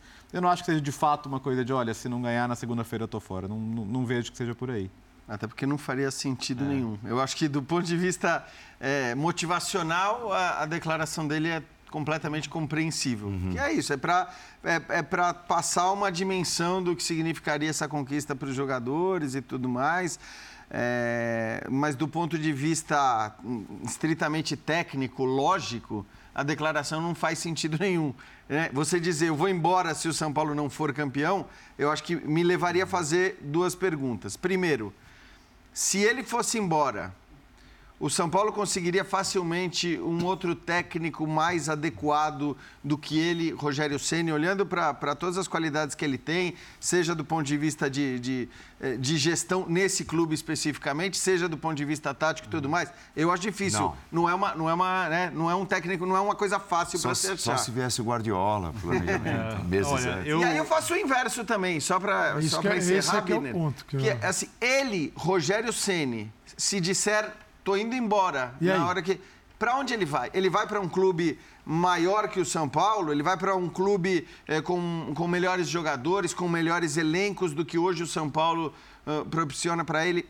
Então eu acho que não é bom, não seria bom nem para o Rogério Ceni sair do São Paulo, nem para o São Paulo perder o Rogério Ceni, mesmo que o time viesse a, a ser tá- derrotado na decisão. Grande, você tem muitos treinadores que estão desempregados, você tem uma quantidade enorme. Então, um treinador hoje, o que, que ele quer? Poxa, um- você tá, está na elite, em um dos 20 clubes da Série A. Claro que você pode ter maior ou menor grau de dificuldades dirigindo esses clubes, mas está na Série A. Claro que também você não vai durar, se o grau de dificuldade for muito grande, né? Você vai durar três meses, dois meses, mas você está na elite. Aí o Rogério fala assim, ele já está no outro ponto, né? Ele está falando, olha, preciso ser campeão, talvez São Paulo não esteja preparado, e eu acho que esse é o ponto. Tá bom, mas, Rogério, onde é que tá, tem mais times com a- na situação do São Paulo ou tem mais times na situação do Flamengo? O Flamengo ele não vai. É, no Palmeiras ele não vai. É, ele está pensando o quê? Está mirando o quê? O Atlético Mineiro? Porque os outros todos estão assim. O Fluminense é um pouco isso, é dificuldade. O Corinthians é dificuldade. É dificuldade. Então, o que, que ele está dizendo é para onde ele vai? Onde é que tem uma porta aberta que está que tá oferecendo tudo o que ele imagina que o São Paulo não pode? Eu não sei. Eu não consigo enxergar isso olhando para a tabela do Campeonato Brasileiro. Porque você encontra mais clubes como o São Paulo do que o, o Palmeiras. Que é gente, sim, que vende o almoço para pagar o jantar. É, então é mais ou menos isso. Agora, a- ele fala como treinador, fala como dirigente, Sim. fala como um cara da história do São Paulo. Ele fala com toda essa tem moral para falar, né? É, eu, eu ia até completar com uma coisa, mas caberia mais uma discussão de boteco, não para nossa, sobre uma hipótese. Agora, eu entendo, é, porque essa é a história, né? De trabalhar no clube, X. Vamos tomar mais uma, então? Eu já sei, eu já sei. Eu, eu passei correndo por Passou essa. correndo por ela, Eu passei correndo. fala. Não, eu passei falar correndo. porque não tem nada, é óbvio. É, ele, ele fala do sair do Vitor Mas assim, Pereira. ele entendendo Corinthians. a do Ah, raciocínio, do tá. raciocínio É do isso, Rogério, é etc. isso, tal. é. É, Eu fiz assim. Ele eu, ao contrário de vocês, entendo o que o técnico diz. Porque eu entendo como ele pensa a própria carreira. E eu acho que o Rogério não teria nenhum problema em ficar algum tempo sem trabalho, porque eu acho que ele está num patamar de carreira é, que, em algum momento, um clube com boas condições vai abrir portas para o Rogério. Se isso não acontecer. Eu não tenho dúvida, Birner, mas você acha que isso está condicionando ao resultado da final? Esse que é o ponto. Eu, eu- eu- eu vou, vou explicar por quê. Eu, eu, eu, eu acho que o Rogério é um técnico que é, sa- sai, o ano, sai do ano maior do que entrou. Então, eu vou explicar o porquê. Eu, vendo as entrevistas do Rogério e o conhecimento que ele tem do São Paulo, é, o ideal para o São Paulo é que ele fosse diretor de futebol ou presidente do clube, além de técnico. Isso era ideal para o São Paulo. Está muito claro. Além de Além de Além de técnico. Realmente. Isso era para São Paulo. Eu queria Talvez falar- seja um Acumular esses de muita cargos, coisa né? para resolver. O Birner adora trazer aquela coisa, aquele universo da várzea, né? Então o São Paulo ia ter um presidente, diretor e Mas técnico. quem quer fazer o contrato dele como técnico? Eu acho que, eu, acho que não, teria. Massagista, né? Não Não precisa. teria pago 2 milhões de dólares, por exemplo, pelo Orejuela e algumas coisas mais que aconteceram. Ele pelo menos conseguiu, e acho acho que é uma coisa louvável, entender o perfil de jogador competitivo que um elenco precisa para, na falta de técnica, na falta de eh, jogadores muito habilidosos, conseguir, com um jogo coletivo interessante, ousado, abafa, usar pressão em casa e caminhando em alguns torneios que lhes são possíveis. E ele sempre soube que o campeonato de pontos corridos não era possível de São Paulo conquistar. Sempre soube. Achava que era possível conseguir uma vaga na Libertadores. A temporada foi se mostrando do jeito diferente. Ele se adaptou, que para mim é uma coisa elogiável. E o São Paulo tem a chance de voltar à Libertadores na Copa Sul-Americana. Se não voltar à Libertadores, vendo como é a administração do São Paulo, ele conhece bem a administração do São Paulo, vendo a situação financeira do clube e entendendo que o time não disputará a Libertadores provavelmente, o que ele vai almejar na próxima temporada? Como esse clube vai dar ao Rogério o que ele fala na entrevista? Jogadores com outras características, como o São Paulo vai ou por que o São Paulo investiria na contratação de jogadores, na formação de um time mais forte que dê a esse treinador que pensa também na carreira, além de pensar no São Paulo, e faz muito bem de pensar na Mas não é a carreira. conquista que um time. isso, né? Não, a conquista coloca o Faz São Paulo na sentido o Libertadores. raciocínio do Birner. Faz sentido Coloca. também. Não, não, coloca, mas não muda o patamar de investimento. Muda. Traz, Acho traz que, o eu acho que não deveria mudar, mas muda. É lógico. Não, muda. eu acho que muda, muda. Eu- eu muda acho que essa é a sem- questão. muda, muda sem dinheiro, isso você tá É, falando. o que É, o- com o dinheiro que o tem. não sei dinheiro não tem dinheiro. existe, mas com o o dinheiro que vai tem. fazer é isso. Então eu acho que muda. E eu entendo o Rogério plenamente. Eu não sei se ele vai fazer isso. Mas eu entendo a linha de raciocínio e também acho, como vocês, que ele está. Quando ele fala dos jogadores, olha, é assim que você entra para a história, isso marca muito. Então ele juntou tudo ali e deu uma entrevista, para mim, perfeita. Falou pra vários públicos. Para vários públicos, para várias pro- pro pessoas. vestiário, E com pra- razão para todos. Para vestiário, para os escritórios Então, assim, vocês imaginam, arquibancada. é, né, nesse sentido contrário, o contrário da visão daquilo que ele disse, é, o São Paulo perde a final da Copa Sul-Americana e ele dá tchau para o São Paulo, imaginando que possa ter um destino diferente ou mais promissor em 2023? A não ser que falem que ou, não- ou, sei lá, seis meses depois do A início de ser que a direção diga para ele o 2023? seguinte: eu vou trazer tal e tal e tal jogador, você vai ter um time X, e aí você continua. Ele mesmo fala na entrevista: eu não estou dizendo, ele falou, não sei se o São Paulo está pronto tecnicamente para jogar uma Libertadores na próxima temporada. E aí ele fala dos jogadores, porque na verdade o São Paulo não está pronto para jogar. Esse time do São Mas, é- Paulo mas é isso, não tem chance é- nenhuma de ganhar uma seria Libertadores. um motivo para ele pensar em mesmo ganhando a Sul-Americana e falar, peraí, mas Libertadores ano que vem é outra pegada. E, e a gente tá, todo mundo está de acordo que ele é um cara ambicioso. Mas chega o atacante de velocidade? Não, mas chega um aí- volante que sabe construir e marcar ao mesmo tempo, ou até mais de um jogador? Ele vai ter mais de um lateral esquerdo ou não vai? E o goleiro? Vem ou não vem? Eu Montar um time para o São Paulo jogar Libertadores não é algo que barato. sugerir que ele fosse goleiro também, já. Não, aí não dá é, mais, aí não dá né? mais, aí não dá mais. Agora, goleiro... é um- O dirigente ia ser bom, eu acho. É, cara, só, que- só- só que se ele, se ele faz isso, se ele não ganha, ele sai e ele vai para um outro time, a imagem dele, porque tem uma imagem, não é interna, estou falando externa, torcedor, o ídolo. Sim. É, isso fica fica. Apaga. Apaga. Depois do Então, Flamengo, é, quando depois ele foi, ele foi, pro- Flamengo e falou aqui é diferente, não sei o quê. Já todo mundo esqueceu porque ele está trabalhando bem no São Paulo Isso- e isso importa o que ele faz no clube Depende mesmo. pra onde ele for. isso eu tô de Depende pra onde ele o for. Ah, tem lugar que eu acho que ele não vai. Eu acho. né? Mas mesmo pro, pro Flamengo... E também não querem ele. É, Acho que assim, mesmo pro Flamengo, Aí com a é frase que ele soltou e não precisava talvez ter, ter falado daquela maneira, tal, que incomodou muito o São Paulino na É, época, isso aí foi, já foi tudo esquecido praticamente. Tem um ou outro que mantém ali uma certa mágoa, um certo rancor, mas de maneira geral ele já voltou a ser o ídolo do São Paulo. Então, em relação a isso, eu estou de acordo com o Birner e, e essas coisas são assim no futebol brasileiro, em todos os clubes e tudo mais. Que pode acontecer o que ele falou, Paulo? Eu acho que pode acontecer. Só continuo achando que não, não seria um bom negócio para ninguém. Para o São Paulo, principalmente, não seria um bom negócio, porque acho que o Senna é um técnico bastante competente. É, E acho que também ele, é, assim, em que pese o fato dele ser competente e tudo mais, é, o Campeonato Brasileiro é um campeonato bem aquém do São Paulo, com esse elenco mesmo, sem o cara de velocidade, né? Sem o goleiro dos sonhos, que aliás o São Paulo procura desde que ele, Rogério Ceni parou e não consegue encontrar. Então também eu acho que tem que ter um pouco essa essa coisa assim, esse desejo e uma ambição dele que é uma ambição profissional de fazer mais com o que ele tem em mãos. Porque aí, é, por mais que eu goste do Ceni como treinador, e acho que talvez seja dos caras com maior potencial entre os técnicos do futebol brasileiro, a final da Sul-Americana é legal, é legal, mas é bom a gente olhar também para a trajetória para se chegar à final da, da Sul-Americana. Quais foram os adversários que o São Paulo enfrentou para chegar ali? Qual foi a dificuldade que o São Paulo teve para chegar nessa decisão?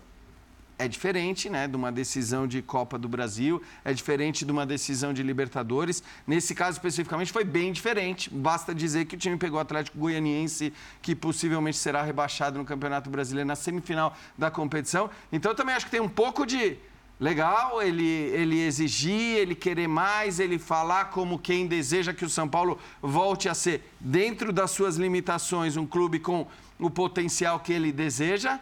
Mas também não vamos tratar como se o trabalho tivesse sido absolutamente espetacular num outro nível e como se ele tivesse espremido e tirado o máximo desse elenco que está longe de estar entre os três melhores elencos do futebol brasileiro, mas que também está longe de estar ali embaixo se a gente comparar com todos os do Campeonato E Brasileiro. veja, e ele já teve a experiência, né, em outras circunstâncias, outro ambiente principalmente, de ter um grande elenco nas mãos.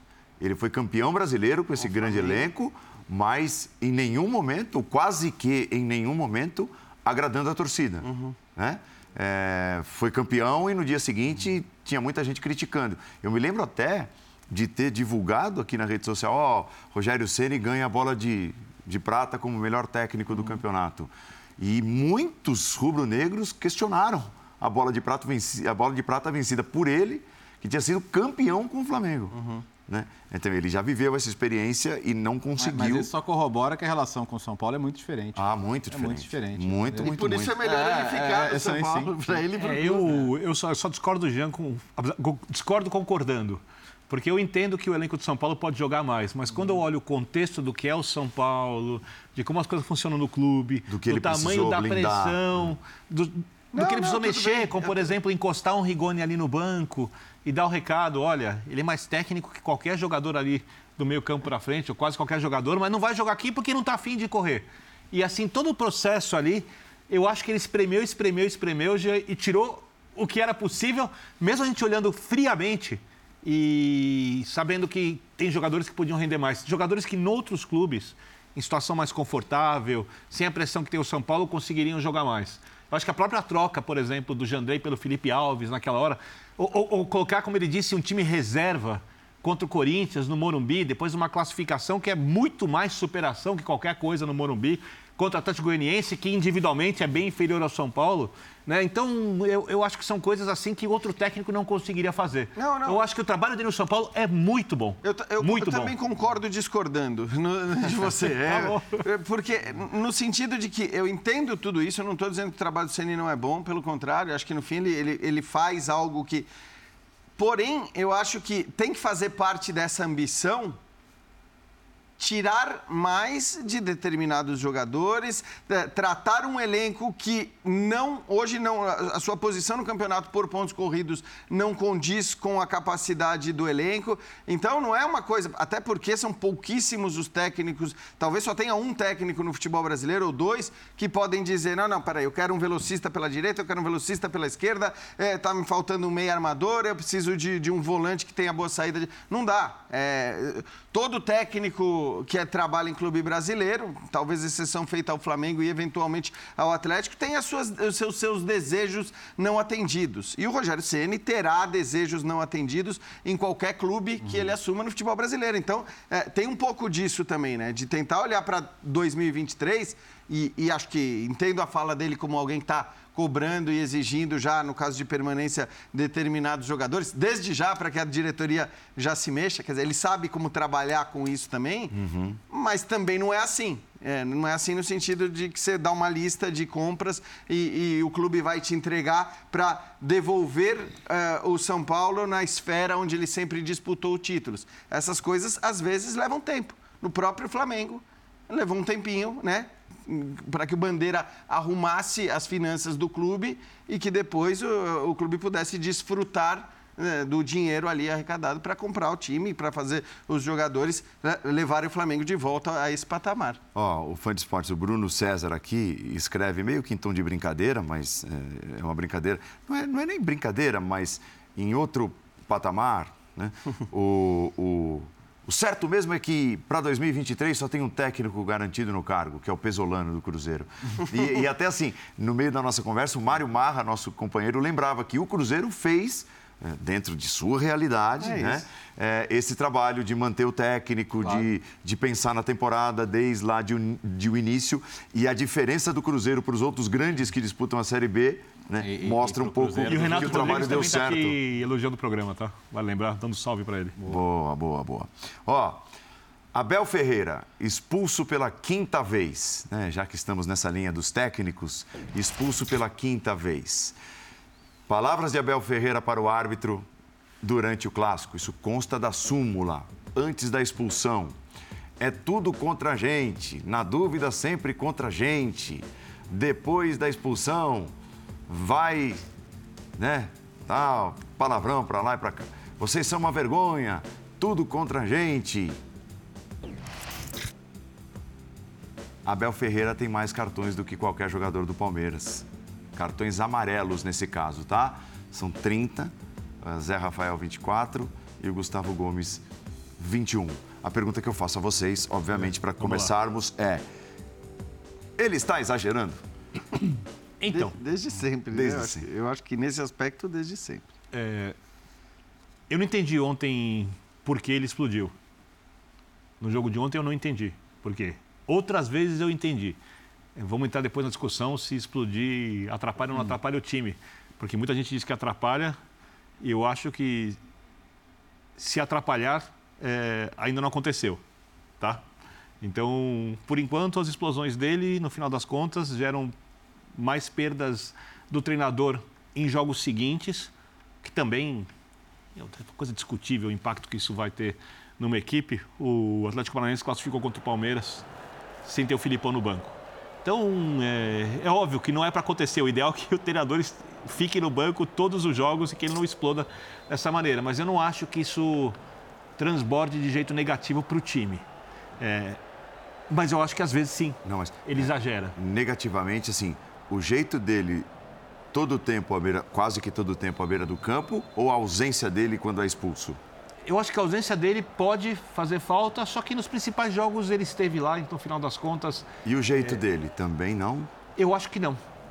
Eu, por algum motivo, eu tenho a impressão que esse sentimento de o clube contra tudo e todos vou deixar bem claro, eu não concordo que o clube está contra tudo e todos. Eu concordo que foi prejudicado algumas vezes uhum. em jogos grandes na temporada, tá? Mas é, eu não acho que isso é uma coisa pensada, preparada, articulada. E eu sou um, um jornalista é, e antes torcedor que não acredita na honestidade de todos os resultados na história do futebol brasileiro. Eu acho que já houve, sim, interferência de arbitragem, porém eu não consigo ver essa interferência premeditada nessa temporada, Mas... nesse período do Abel. Então, é, eu acho que os jogadores devem ter um sentimento parecido porque eles acreditam muito no Abel. E quando o técnico explode com esse tom, esse nível de crítica, eu tenho a impressão que ele acaba absorvendo aquilo que os jogadores fariam em campo e acaba, de alguma maneira, evitando uma reação dessas dentro de campo. O jogador ir lá falar para o árbitro aquilo que o treinador falou. Mesmo que eu não concorde com essa ideia de que o Palmeiras é deliberadamente prejudicado e que todos os clubes estão contra o Palmeiras e que tudo está contra o Palmeiras, que o Palmeiras ganha, não querem deixar o Palmeiras ganhar de novo. Eu acho, por exemplo, que as decisões da Libertadores, assim, por mais que tenha um lance ou outro duvidoso, no final das contas, a eliminação tem muito mais a ver com expulsão desnecessária de um ou do outro jogador, do Murilo, do Danilo, e ali por diante. O Danilo não podendo jogar nenhuma das partidas da semifinal. E aí o próprio Abel concordou que as expulsões foram justas. Então, eu não acho, mas é, eu sei que o Abel tem que ficar em campo, eu sei que é melhor que o Abel não exploda. Acho que já melhorou. Ele estava 52 jogos sem ser expulso antes desse jogo. Então, acho que ele vem melhorando isso. Acho que ele sabe que precisa melhorar. Mas eu não consigo enxergar as expulsões gerando um impacto negativo na equipe. Eu acho que ele até absorve uma certa indignação que a equipe tem com a arbitragem, mesmo que eu não concorde com essa indignação, e que ele acaba protegendo os jogadores. Pode ser uma visão um pouco ingênua, um pouco até pura minha em relação ao treinador, mas eu enxergo dessa maneira. Eu não acho ingênuo, não. Acho que pode ser. Ele pode falar para os jogadores: olha, deixem comigo, fiquem vocês de boa. Eu não acho, por exemplo, que o Danilo seja expulso por, porque a nervosismo do Abel passa para ele. Não, não acho que seja esse o caso. Agora, o ponto é: você, você, você exagerar. A gente já, já, discute muito que no futebol brasileiro, assim, o, o hábito de reclamar à beira do campo é de praticamente todos. Né? Eu não consigo achar um árbitro que não fique enchendo o saco do bandeira, do quarto árbitro, do árbitro em campo boa parte do jogo. Isso já, é, isso já é insuportável. Né? Agora, nesse nível, nunca você tem razão em ofender alguém, em levantar a voz para alguém, não é essa educação que acho que as pessoas deveriam ter. Mas o ponto é que em jogos como o de ontem, fica parecendo que o Palmeiras estava sendo assaltado, né? Que estava sendo uma dessas, dessas, arbitragens assim que você olha, dessas que o Birner acha que o jogo só pode estar comprado. Né? O Birner. Eu não acho nenhuma dessas, nesse tá ano bom. nenhuma dessas. É, nenhuma. é porque o Birner falou que não acredita passado, que todos os resultados. Nem no eu outro seu ponto. O Birner é. não costuma falar de arbitragem. Não, quase nunca. Mas, você não fala de assim, arbitragem é, sendo jornalista do Brasil. Você, você vê só as imagens da reclamação, você fala, deixa eu pegar os lances do que está acontecendo nesse jogo, porque deve estar sendo uma coisa de outro mundo. E não. Né? E, e, não, cara. Então, quer dizer, não, você cede ele, ele passa do limite. questão, Léo? É. Ele passa. Eu, eu acho assim, é, a gente está aqui tentando discutir qual é o prejuízo para o time tá? E para mim a discussão ela tem que ser outra. Ele, qual é o benefício desse tipo de reclamação, jogo após jogo, rodada após rodada, independentemente do que aconteça dentro de campo? Eu citei. Eu acho que. Não, então, mas eu, eu discordo de você tá e vou te explicar por quê. É, eu acho que, primeiro, porque, assim, defender os jogadores, ele defende sempre. Aliás, eu vi gente discutindo a gestão de grupo dele, a gestão. Não sei como alguém consegue discutir a gestão de grupo desse cara ao ver as entrevistas dos jogadores. É, a gente está cansado de elogiar o Abel em todos os aspectos aqui, na gestão de grupo, é, na questão tática, na preparação de jogo e tudo mais. Em relação à arbitragem, eu não consigo fazer defesa nenhuma e te explico por quê. Porque por mais que eu não veja o prejuízo que a gente está tentando discutir se existe ou não dentro de campo com os jogadores. E até acho que estou com o Léo e com o Birner, acho que isso, né, né, os lances do Danilo, é, do, do, Murilo, tá, não são lances que os caras estavam pilhados, nervoso tal, são, são lances de erros específicos. Não acho que tem a ver com o técnico. Mas eu me pergunto, qual é o benefício desse tipo de reclamação que ele mesmo, Abel Ferreira, já disse no Roda Viva que tem vergonha quando ele assiste esses lances. Eu, eu me pergunto isso pelo seguinte: na hora que um técnico reclama de arbitragem toda santa rodada, independentemente do que acontece dentro de campo. Vira folclore. Quando chega a hora dele fazer uma reclamação que poderia ser levada a sério, poderia ser contundente, como Exatamente. foi, por exemplo, na eliminação da Copa do Brasil, como foi uhum. na eliminação da Libertadores, eu acho que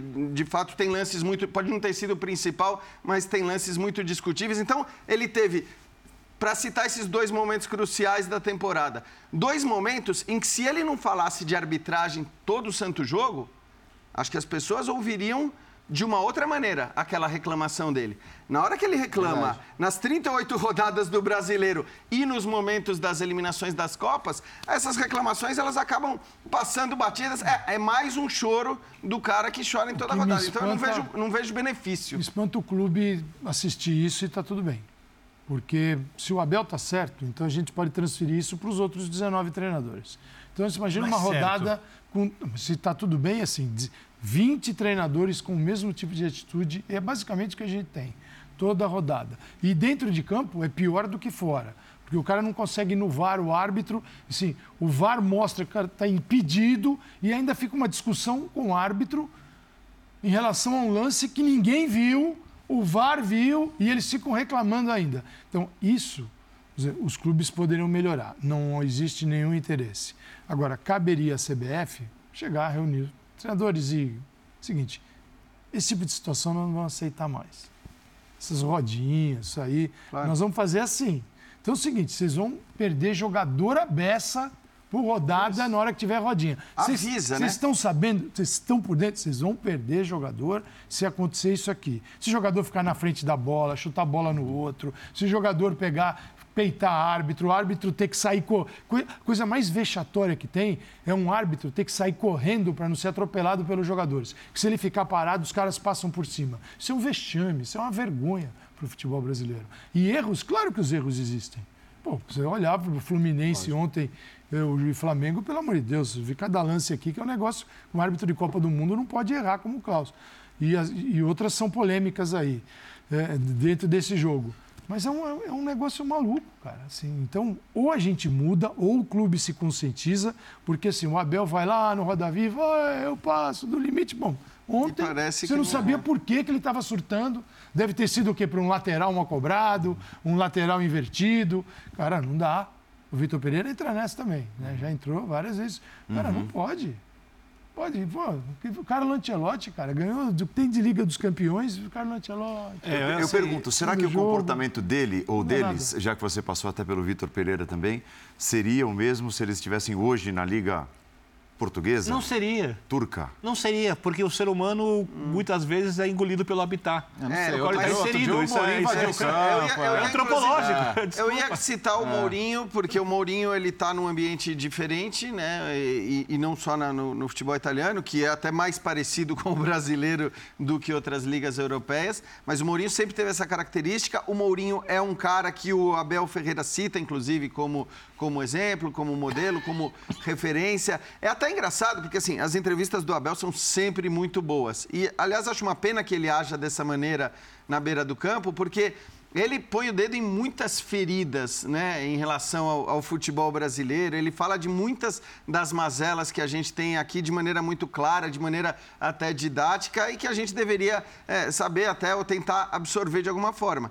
Agora, ontem ele faz um. Tem um trecho da entrevista dele que ele fala, e acho que isso explica o comportamento, explica a cabeça dele, né? Que eu nem acho legal, mas, é, enfim, é, ele, ele se diz assim, ele fala, eu sou um técnico que, infelizmente, eu não gosto de cumprimentar o meu adversário antes do jogo. Eu não gosto de cumprimentar o, o técnico do outro time. Mourinho. E, não, o, o, Abel Ferreira falou. Ah. O Abel Ferreira falou. Eu não, eu não gosto dessa coisa. Isso me tira esse desejo, essa gana, quer dizer, esse espírito com o qual ele entra em campo. É, eu acho que isso explica, não justifica, acho que está errado, já falei aqui, acho que não deveria agir assim, porque ele não traz benefício nenhum, hum. mas acho que esse tipo de postura que ele tem em relação à arbitragem é essa coisa, tem a ver com a competitividade, com a gana e tal. É, agora, é aquela coisa, qual é o benefício? Que, que você está ganhando com isso? Sendo, então, ficando fora de alguns jogos. Ele, ele aqui é uma figura tão amarelo, importante fora dos jogos. E não tendo nenhuma moral para reclamar com o jogador. moral para reclamar quando oh, ele para também... de tomar Zé Rafael. Tem motivo para reclamar? Discordo. Ah, essa acho que ele discordo. tem? Acho que tem. Ah, tem? Acho que tem. Tomando acho, mais que jogador? Acho que tem. Como? Acho, Como? Você poderia por, explicar? Porque o, as relações humanas não são construídas de maneira tão matemática assim. Eu duvido, eu duvido que algum jogador do Palmeiras olhe para ele e tenha, e tenha coragem de, de. Professor, de... perdi a cabeça como o senhor perdeu ali fora. Duvido. Duvido. Ah, não. Duvido. Professor, mas é que ele, ele fez. Duvido. Ele cometeu um erro gravíssimo Não de acredito. arbitragem. O senhor reclamou lá do banco, tomou amarelo. Não, e eu tomei e- aqui e dentro digo, e do digo mais, e digo mais, eu acho que o próprio técnico entende isso, o jogador sabe, sabe, já pensou no que você disse, eu tenho absoluta certeza. E o jogador poderia pensar isso, mas ele olha o cara com tanto respeito, exatamente porque as relações não são tão matemáticas, que, e o que esse fato das expulsões dele acabam sendo um guardião muito mais do que um exemplo nessa matemáticas, hora. Mas tem um negócio chamado exemplo. Assim, Não, e, e pra mim o mais relevante é que ele perde moral para reclamar É. nos momentos em que, como eu disse, cabem as reclamações. Porque se você é um técnico que não fala de arbitragem toda a rodada, ele até disse que não vai mais falar, mas a gente conhece vários técnicos no Brasil que não falam falando. Aliás, É, a minha frase favorita, ó, não falo de arbitragem, mas realmente Mas esse, esse é, eu não falo, não, mas esse. Mas, porém, contra, entretanto, todavia... Mas ele perde a moral para reclamar na hora que, que, Imagina, ele, que ele tem razão. imagina eu sim, vou dar um que exemplo é o lá. ponto. Meu exemplo, né? Chego lá para minha filha, falo, fazer 18 anos, está indo para as baladas, falo, Nina, não vai tomar, porque você vai, vai ser terrível, você vai passar mal, você vai, né? Você toma alguns cuidados. Cuidado. Aí o pai pede todo esse cuidado, mas é aquele pai que chega em casa louco. Você acha que eu tenho alguma moral? Não É é um Paulo filho Calçade, com um indivíduo. eu concordo com você. Agora, Aí eu concordo com você, é diferente. É de relações diferente. completamente Assim, diferentes. Aí o pai chega doidão, tá sempre doidão, caído, falando pra pô, não faça isso não. Não, e tanto que tá ali, ó, é tudo contra a gente, calçado. É, Ah, é isso. Já, Agora- você já agora- é tudo agora- contra a gente, calçado. maneira. Agora, agora, eu, agora eu, eu, eu acho. É que, é eu vejo, não sei, eu, eu gosto de ver futebol muito do, do ponto de vista também humano e das construções das pessoas. É, eu acho que o futebol brasileiro é um. Você citou o Vitor Pereira, é um grande desafio para quem vem de uma sociedade completamente diferente. E, é- e essa construção do Abel Ferreira, para mim, está acontecendo. 52 jogos sem ser expulso. Se for pensar o que aconteceu durante esses 52 jogos, é, é uma vitória perto do que Abel Ferreira era quando ele chegou ao futebol brasileiro. Eu acho que ele é um, um ser humano com uma construção que está acontecendo. Eu concordo contigo. Não estou Não, dizendo que é obrigado, certo obrigado. ele ser expulso. É, o importante é a Porém, edição. Eu não acho Não, que isso é a está interferindo no desempenho da equipe. Não, mas eu, eu acho que as expulsões e, e cartões Exagerados, dele exagerados. têm mais a ver com ele do que com o ambiente do futebol brasileiro. Tem tem um a ver monte com de coisa ele. que a gente atribui ao ambiente. Pelo contrário, aqui a arbitragem, porque ela vive no meio disso tudo, ela é muito mais conivente com os técnicos fazerem escândalo na beira do gramado do que qualquer liga europeia. Então eu acho que isso tem muito a ver com a personalidade dele. E tenho dúvida mesmo, se ele for para a Europa, eh, se ele não vai agir como o José Mourinho age, porque o Mourinho é o tempo todo. Sim. O Mourinho é, foi expulso, né? No jogo contra. Agora, no último jogo, ele foi expulso porque. Imagina, você está falando. do- Bom, tudo bem, já trabalhou em outros locais e tal, tudo bem. Eu acho, que, eu acho que na Bundesliga, por exemplo, o Abel não seria como é aqui. Não, mas- ia diminuir Não, não. isso de algum jeito. Eu estou pegando o exemplo do Mourinho porque o Mourinho era oposto. assim em todos os lugares. O Mourinho era assim na Essa Espanha, Liga Suíça, era então, assim na menos O Mourinho é o Mourinho mesmo. Mas é porque talvez, por quê? Porque talvez ele fosse expulso todo jogo lá. Na, na Bundesliga, É isso. talvez ele fosse expulso todo Não, jogo. é Porque isso. tudo no entorno dele é, diferente. Não é mas- só porque ele vai ser expulso ou não vai ser expulso. A diferente expulsão é um entorno- detalhe. O diferente do entorno, nesse caso, ele é até benéfico pra- para o Abel. Porque o a diferença do Brasil em relação à Europa é que os, os árbitros estão acostumados com isso. Isso faz parte da. É o que o Calçade falou. Essa tolerância zero em relação a chilique e reclamação de jogadores, de técnico. Eu vou dar um exemplo. Ela não existe aqui. Eu vou dar um ela exemplo. não existe aqui. Eu vou ela, dar um- ela, na Europa, ela, você ela concorda seria que melhor. o exemplo eu vou é dar um- importante. eu vou dar um exemplo de como as coisas são diferentes. Fernandinho, Mas dentro de campo. aí Fernandinho não jogando tem- na, na Premier League, Fernandinho jogando no futebol brasileiro. Cara, são pessoas, cara. E aí tá falando do cara experiente, rodado. Aqui ele reclama, aqui ele chega junto mais do que deve, Então- aqui ele bate. Aqui... O Fernandinho, quando jogava na Inglaterra, ele tinha uma postura diferente. Vou dar outro exemplo. Rafinha. Rafinha, No fim, era, você não ouviu é que Rafinha gente tá abrir a falando- boca jogando na a Alemanha. gente tá Rafinha aqui é outro mesma jogador. coisa sobre- agora entendi. Pois é, A gente tá falando a São os mesma- contextos, não, são só as é que pessoas. assim, ele, ele agindo como ele age na, na Europa, ele provavelmente seria eh, bem mais eh, punido. não expulso. agiria. Você acha que ele não agiria? Não agiria. O contexto faz com que a pessoa É, age de maneira diferente. Eu acho que não agiria também. Eu acho que não agiria. Você está envolvido em emoções, tensão, pressão, torcida, quer ganhar. Para mim, cara essa, é futebol, cara. essa entrevista, essa entrevista dele ontem falando da- da- do- do- dessa coisa de não cumprimentar, que eu achei interessante, assim, discordando. Eu acho Eu também interessante. discordo, tá? Eu acho que ele se. Ele, ele sim.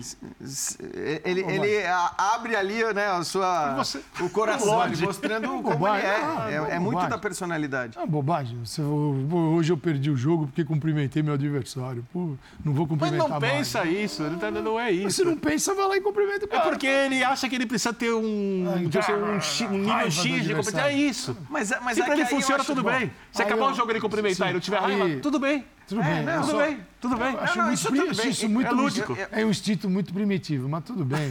É, você é professor Calçade. É primitivo, fazer o quê? Ó, É, como, é, Aí eu sou com- obrigado a concordar, porque ele- está totalmente dentro da sociedade primitiva que nós temos aqui hoje. Né? ó.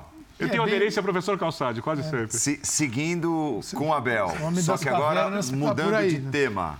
Né? Abel falou sobre o Danilo, né? ontem, depois de mais uma expulsão, para muitos palmeirenses, inclusive, é, uma expulsão infantil, vai, digamos assim, do Danilo, né? que nasce de um erro e tudo. É, explodiu. Ah, o Danilo não é o mesmo desde que foi convocado para a seleção brasileira. Vamos ver o que tem a dizer sobre isso ou o que disse já Abel Ferreira. falar do Danilo, acho que lhe fez muito mal ter ido à seleção. Eu lembro-me na, na altura eh, de ter uma, uma conversa com, internamente com o clube e expressei qual era a minha, a minha opinião em relação à ida dele, mas não sou eu que mando. Um, e agora, é verdade, não, está, a- não está, está a passar uma fase menos boa, mas também já teve em grande fase, já nos ajudou muito e isto faz parte, isto é, é como na bolsa. Ele saiu muito chateado porque ele sabe que cometeu um erro. não é? Primeiro porque tinha perdido a bola antes e segundo porque a tentar cortar a bola pisou e muito bem foi expulso. Mas isto faz parte da nossa vida e do crescimento de um jogador, saber lidar com os momentos altos e baixos. Agora, nestes momentos de, de baixo, de down, aí é que o treinador faz a diferença, é que o pode ajudar. E eles, da minha parte, sabem que têm todo o meu apoio, todo o meu carinho, toda a minha ajuda. Vou-lhes dizer aquilo que eles gostam de ouvir e aquilo que eles também não gostam de ouvir. Portanto, eh, faz parte. Ele cometeu um erro hoje. Eh, acima de tudo, isto vai seguramente fazê-lo melhor no futuro, não tenho dúvidas absolutamente nenhumas. É, é que assim, é, fica até. o- tem o português de Portugal aí nessa história, na primeira, na primeira frase. que Ele, ele, fala, solta, né? lhe fez, muito, mal ter ido à seleção. Ele não, fez ele fez mal de ter ido à seleção, até Isso. porque, Exato, obviamente, exato, ele ia falar deixar- Ele não ia dizer, não, não, para a seleção Pra eu não deixar vou. A claro. seleção fez mal. Então, acho que assim, a seleção lhe causou um mal, foi isso que ele É disse. que assim, eu eu só, não- eu, só, eu, só, eu só queria que ele fosse mais claro em que sentido. Porque muitas vezes há o caso do deslumbramento. Ah, agora sou jogador de seleção, me acho melhor do que eu sou. Há a perda de foco. Há uma preocupação em, pô, se eu tô no radar da seleção, eu posso ir para a Copa do Mundo, não posso. É, Vou, fazer ten- besteira. vou tentar fazer uma coisinha É, a mais até do que é, o meu técnico está pedindo Sim. aqui, porque em abril, né? Se não me engano. Mas eh, vocês, caiu, vocês se lembram, depois que, logo depois que ele, que ele voltou da seleção, inclusive, parecia ter tido o efeito contrário. Sim, que ele fez três, gols importantes é. contra. São Paulo, Ele contra gols, Corinthians. Acontece com muito jogador. Quando você com o Everton Ribeiro, muito mais experiente Gol do ele, empate para com o um Atlético exemplo. lá na Libertadores. Pois é. É que Já recuperou o usa- bom futebol. Se usa, é eu esperava ouvir isso, nunca esperei ouvir isso de um treinador de futebol. A seleção fez mal pro jogador. Essa é a primeira vez que eu ouço, pelo menos eu, eu escuto. Mas acontece, Isso, né? gente, quem fala geralmente somos nós aqui. Sim. né? Porque é o seguinte, o que, que faz mal um jogador? É, é se achar maior, talvez, do que ele realmente seja. Eu, eu, eu vou por aí. A seleção é o quê? O cara está deslumbrado e tal. Só que esse deslumbramento e essa queda pode ser, pode ser gerada por várias coisas. Não precisa ser só... Não é assim, só a seleção. Não, cara. Uma renovação de contrato, Sim. você, você começa a ficar conhecido em todos os lugares e aparicado. é, você. Várias coisas. Uma queda física que você É, não tá- Você fala assim, pô, eu sou realmente muito bom mesmo. É a investida de um clube de fora, você fica. Poxa, estão te observando aí e tal. Você fica todo. O cara estufado tal. A conquista de um É. título. A conquista de um título, tudo isso pode gerar. É que a seleção é muito usada para quedas de rendimento de jogadores como a inspiração para o caos, que é a queda. O cara foi para a seleção, voltou outro. A gente sempre ouve isso. Mas eu acho que tem uma série de fatores que podem alterar. E um jogador jovem, a gente sabe porque é assim dentro de campo, às vezes o cara vai tem uma Aliás, isso queda. ocorreu com É, todos os correu com, jovens do Palmeiras. no 100%. caso, Nesse, nesse, E não nesse só do Palmeiras, mesmo. né? É, mas estou dizendo... Porque os jovens do Palmeiras foram muito discutidos nesse sentido, né? Só O a Gabriel seleção Menino, lembra? que foi- pra pra seleção. seleção. É, o Gabriel Menino foi É. depois da seleção. Foi depois não sei da se teve a seleção ver, o Abel não falou sobre isso. É, é interessante o que o Léo fala, o que o Calçade está falando também em relação a. Beleza, mas onde está exatamente esse prejuízo? é, Foi, de repente, uma decepção por não ter retornado, porque até lembrando o que você disse, ele volta da seleção e, e faz vários gols em vários jogos. Nem acho que os gols necessariamente signifiquem atuações brilhantes e tal. Ele, de fato, não voltou depois a jogar aquele futebol que ele jogava quando foi convocado. Não é né, terrível, é ainda o titular do Palmeiras, sem sombra de dúvida, mas que houve uma queda, a gente... E Ela existe. É, é, Isso não se discute, se foi ou não pela seleção. Qual é é o claro que o gatilho aí, técnico cara? que está trabalhando com ele, acho que tem muito mais capacidade de avaliar se foi essa a causa ou não do que nós nessa mesa.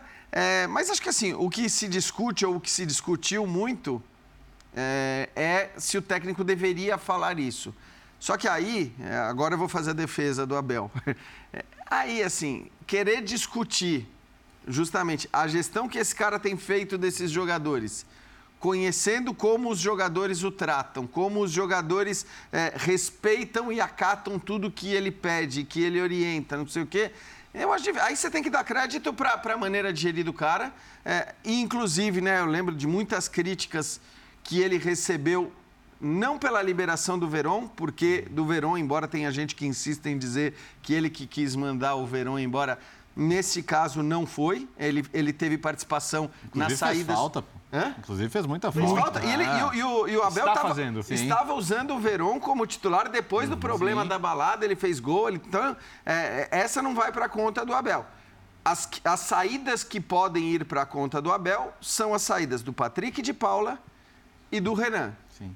Que convenhamos, eh, Se mostraram acertadas para o Palmeiras. pelo menos se a gente Por e para o. Palmeiras e, infelizmente, né? Acho que para ambos também até aqui no que É, acontece. eu- É, mas eu, eu tô contigo. Eu acho que ele conhece tão bem, O que mas ele tão bem o elenco um. do Palmeiras que ele sabe aonde mexer. É isso. E talvez até assim, de maneira proposital, ele tenha falado porque ele sabe aonde ele quer chegar em relação ao Danilo. Ele não a melhora faz, cara, do Danilo. coisa sem pensar. A impressão ser, que a gente é tem verdade. até aqui é É que os passos que ele dá, inclusive nas suas entrevistas, são pensados. O único momento em que ele não, acho que não pensa muito antes de, de falar, que ele não, não mede os passos ou que não tem uma, uma estratégia por trás, é justamente é, quando ele fala de Bem-vindo, Abel Ferreira, do campo. ao futebol brasileiro.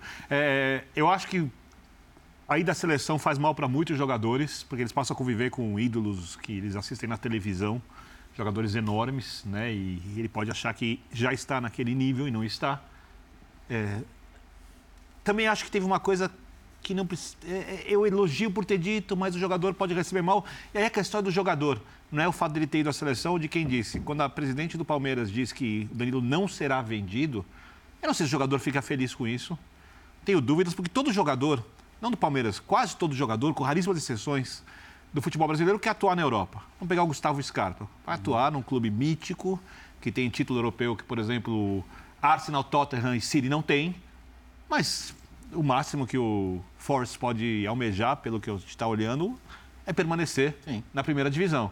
E se conseguir isso já é uma grande coisa. Ele vai sair de um clube onde ele pode ser campeão da Libertadores, onde ele pode disputar o Mundial, onde ele é ídolo, onde ele é decisivo, onde ele é titular, para disputar uma posição num clube que, no máximo, vai tentar se permanecer na Premier League, que tem sofrido viradas, inclusive, ridículas, que todos os torcedores do Forest estão indignados. Tá bravo, Paulo? Andrade? Eu não estou bravo, não, porque eu já esperava coisa parecida. então, de qualquer, de qualquer reagir. Você é forma... torcedor. Vamos, vamos reagir, vamos reagir. né? É, eu gosto do Forest, né? Não sou torcedor. Torcedor é, é demais. Torcedor eu só torço para um time.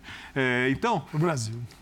você que está dizendo. É, então, resumindo, é, é normal que o jogador queira ir. Brasileiro do Birne. Quando, quando, Nossa, quando o melhor Danilo, quando o Danilo ouve que ele não vai, eu não sei se ele fica feliz com isso. Ah, mas aí, beleza. Mas é problema do Danilo, não é do Palmeiras. Não, é e mais do que problema do Danilo. Aí o problema, se existe esse problema, eu nem acho que esse é o problema, foi um problema. só especulando, não pra- sei não, se não, é. eu sei, entendi. Mas o que eu quero te dizer é assim: aí você falar que não vai vender não é problema nenhum, porque o jogador, em última instância, ele vai se incomodar com você não vender. Exato. Ele vai se incomodar com o fato. Talvez seja até bom você dizer e deixar claro que não é pessoal e dizer, não, nenhum jogador será vendido até o fim da temporada e depois a gente conversa.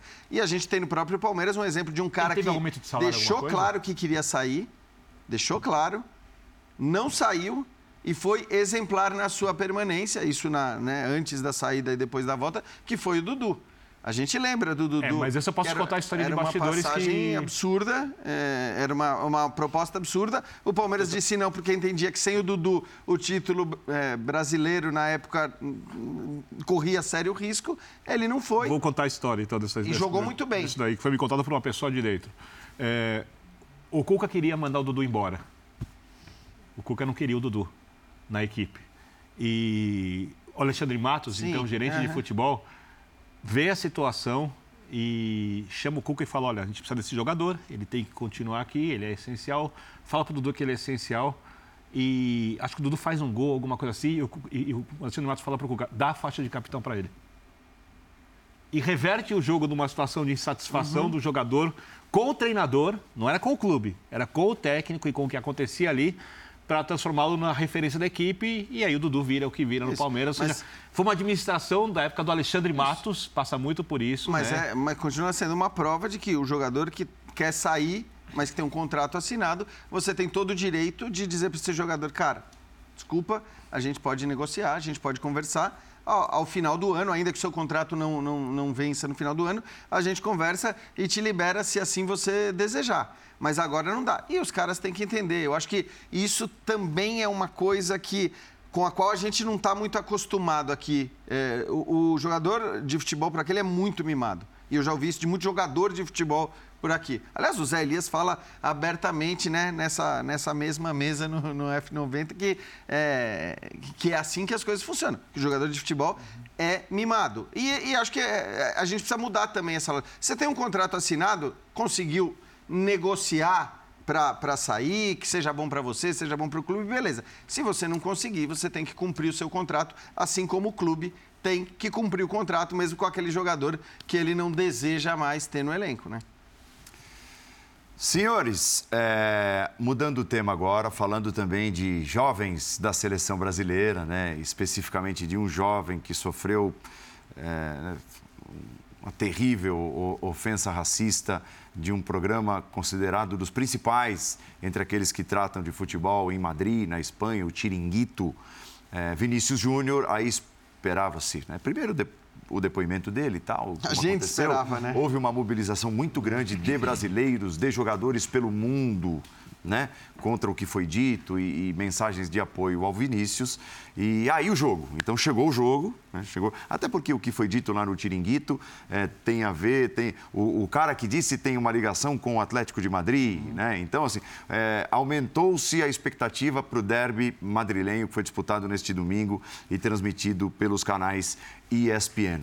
Mas o que se viu, né? além da dança do, do, Vinícius com o Rodrigo, bem de frente ali a torcida do Atlético de Madrid, é, foi que o, o torcedor do Atlético, torcedor colchoneiro, não ligou muito né, ou pelo menos uma parte da torcida do Atlético. Fora de campo foi pesado. Fora de campo não ligou muito para o que tinha acontecido. Nós temos até as imagens, Paulo. Vamos, vamos é, trazer. É, as imagens estão rodando aí, redes sociais e tudo, e outros programas, e a gente traz de volta.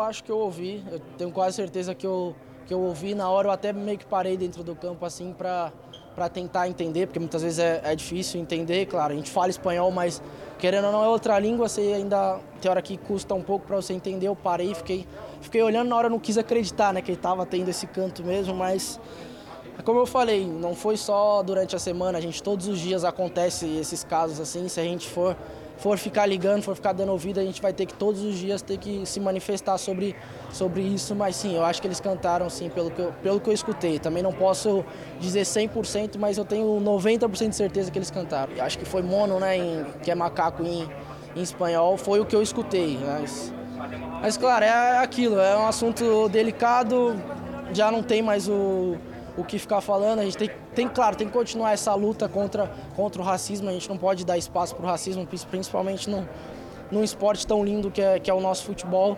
E foi aquilo que eu falei, a gente respondeu dentro de campo. Era o meu pensamento desde o começo do jogo, desde antes do jogo, era responder dentro de campo. Eu entrei com aquele sangue a mais, falei, eu vou fazer gol e vou, vou dançar aqui na casa deles e, e foi o que aconteceu.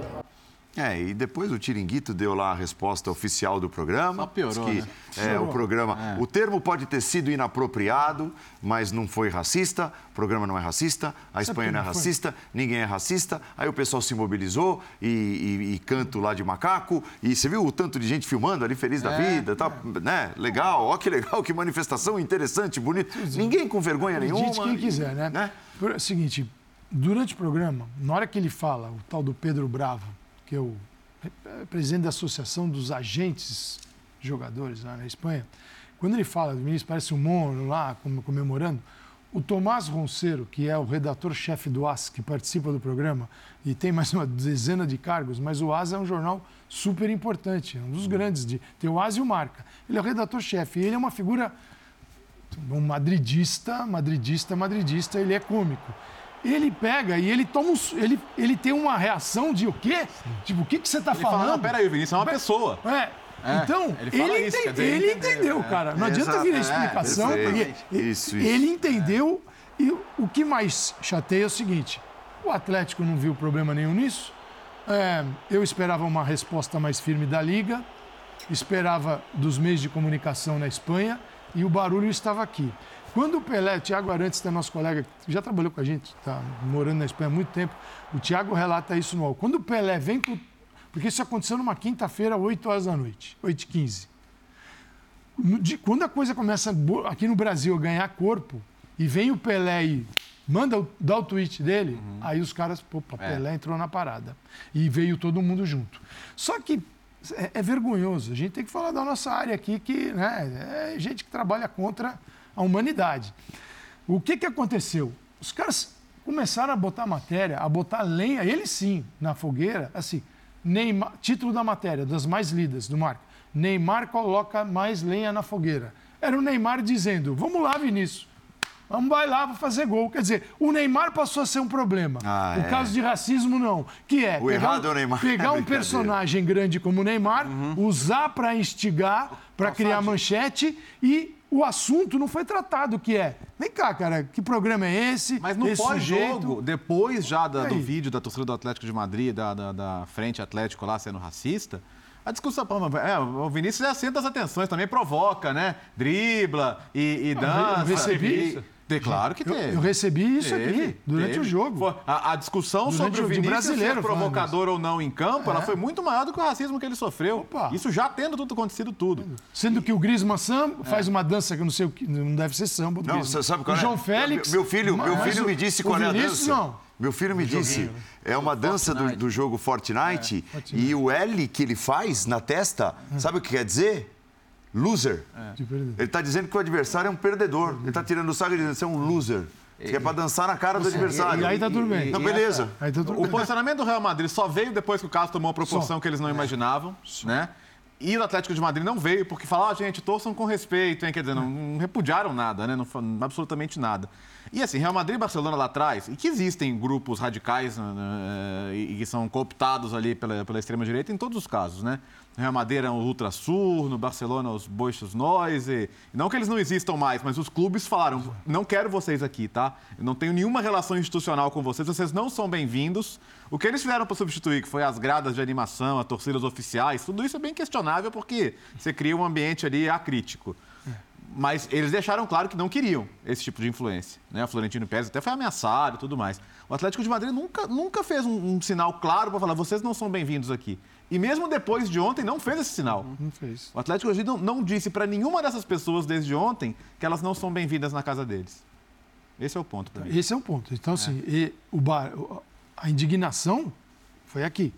No Brasil. Então, é, é impressionante, Na Espanha, né, Calçade? Esse Porque caso foi um caso. A gente, ao ver toda a repercussão e a indignação por aqui, e, e eu vi até gente, né, muita gente generalizando em relação à Espanha tal. Eu sou contra as generalizações. Claro. Antes, né?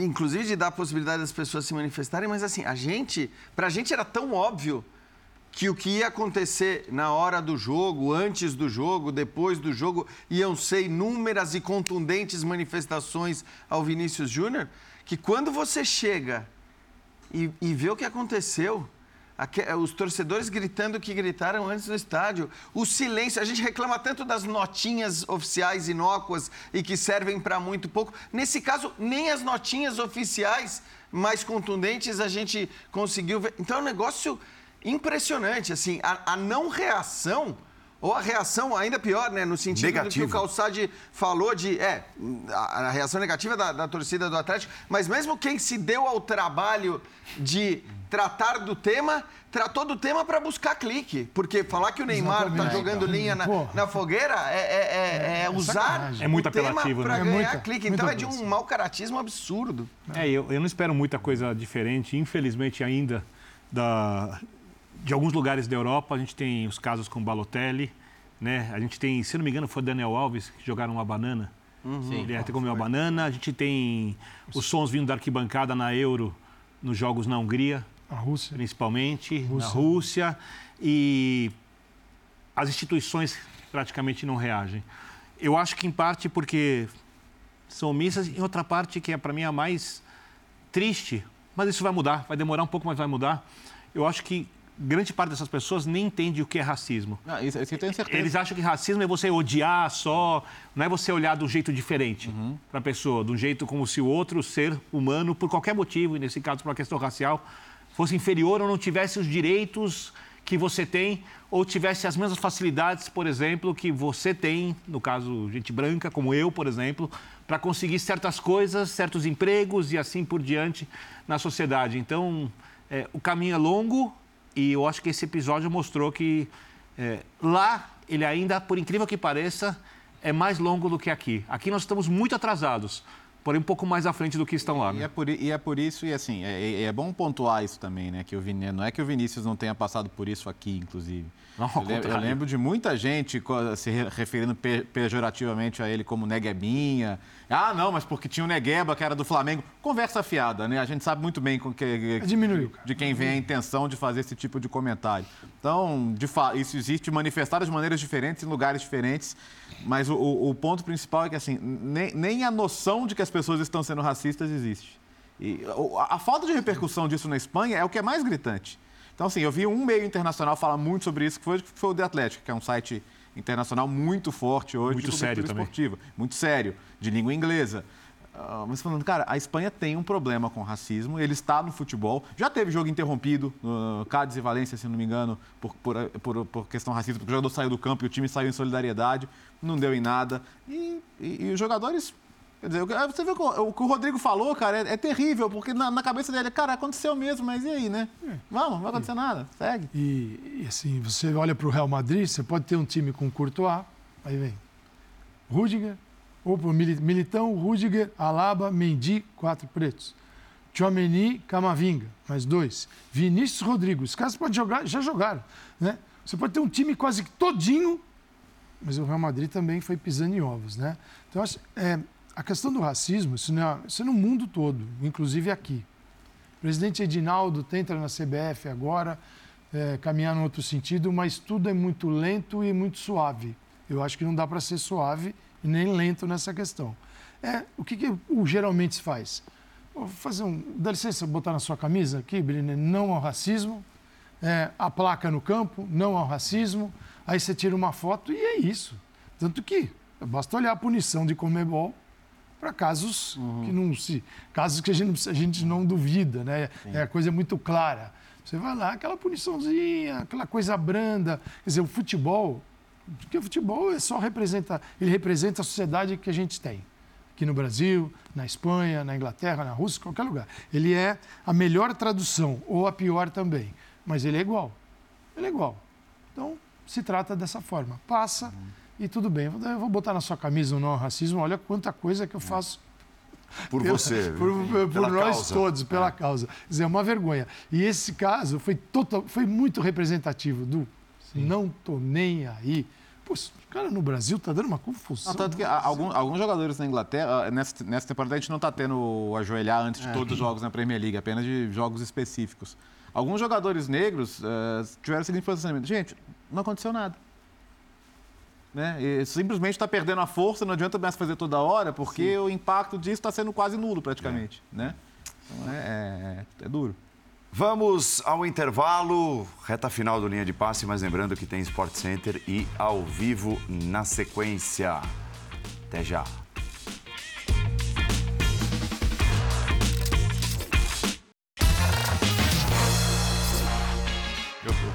Vocês estão no da seleção sexta-feira? Eu não estou, estarei. Por que que você teve que sair?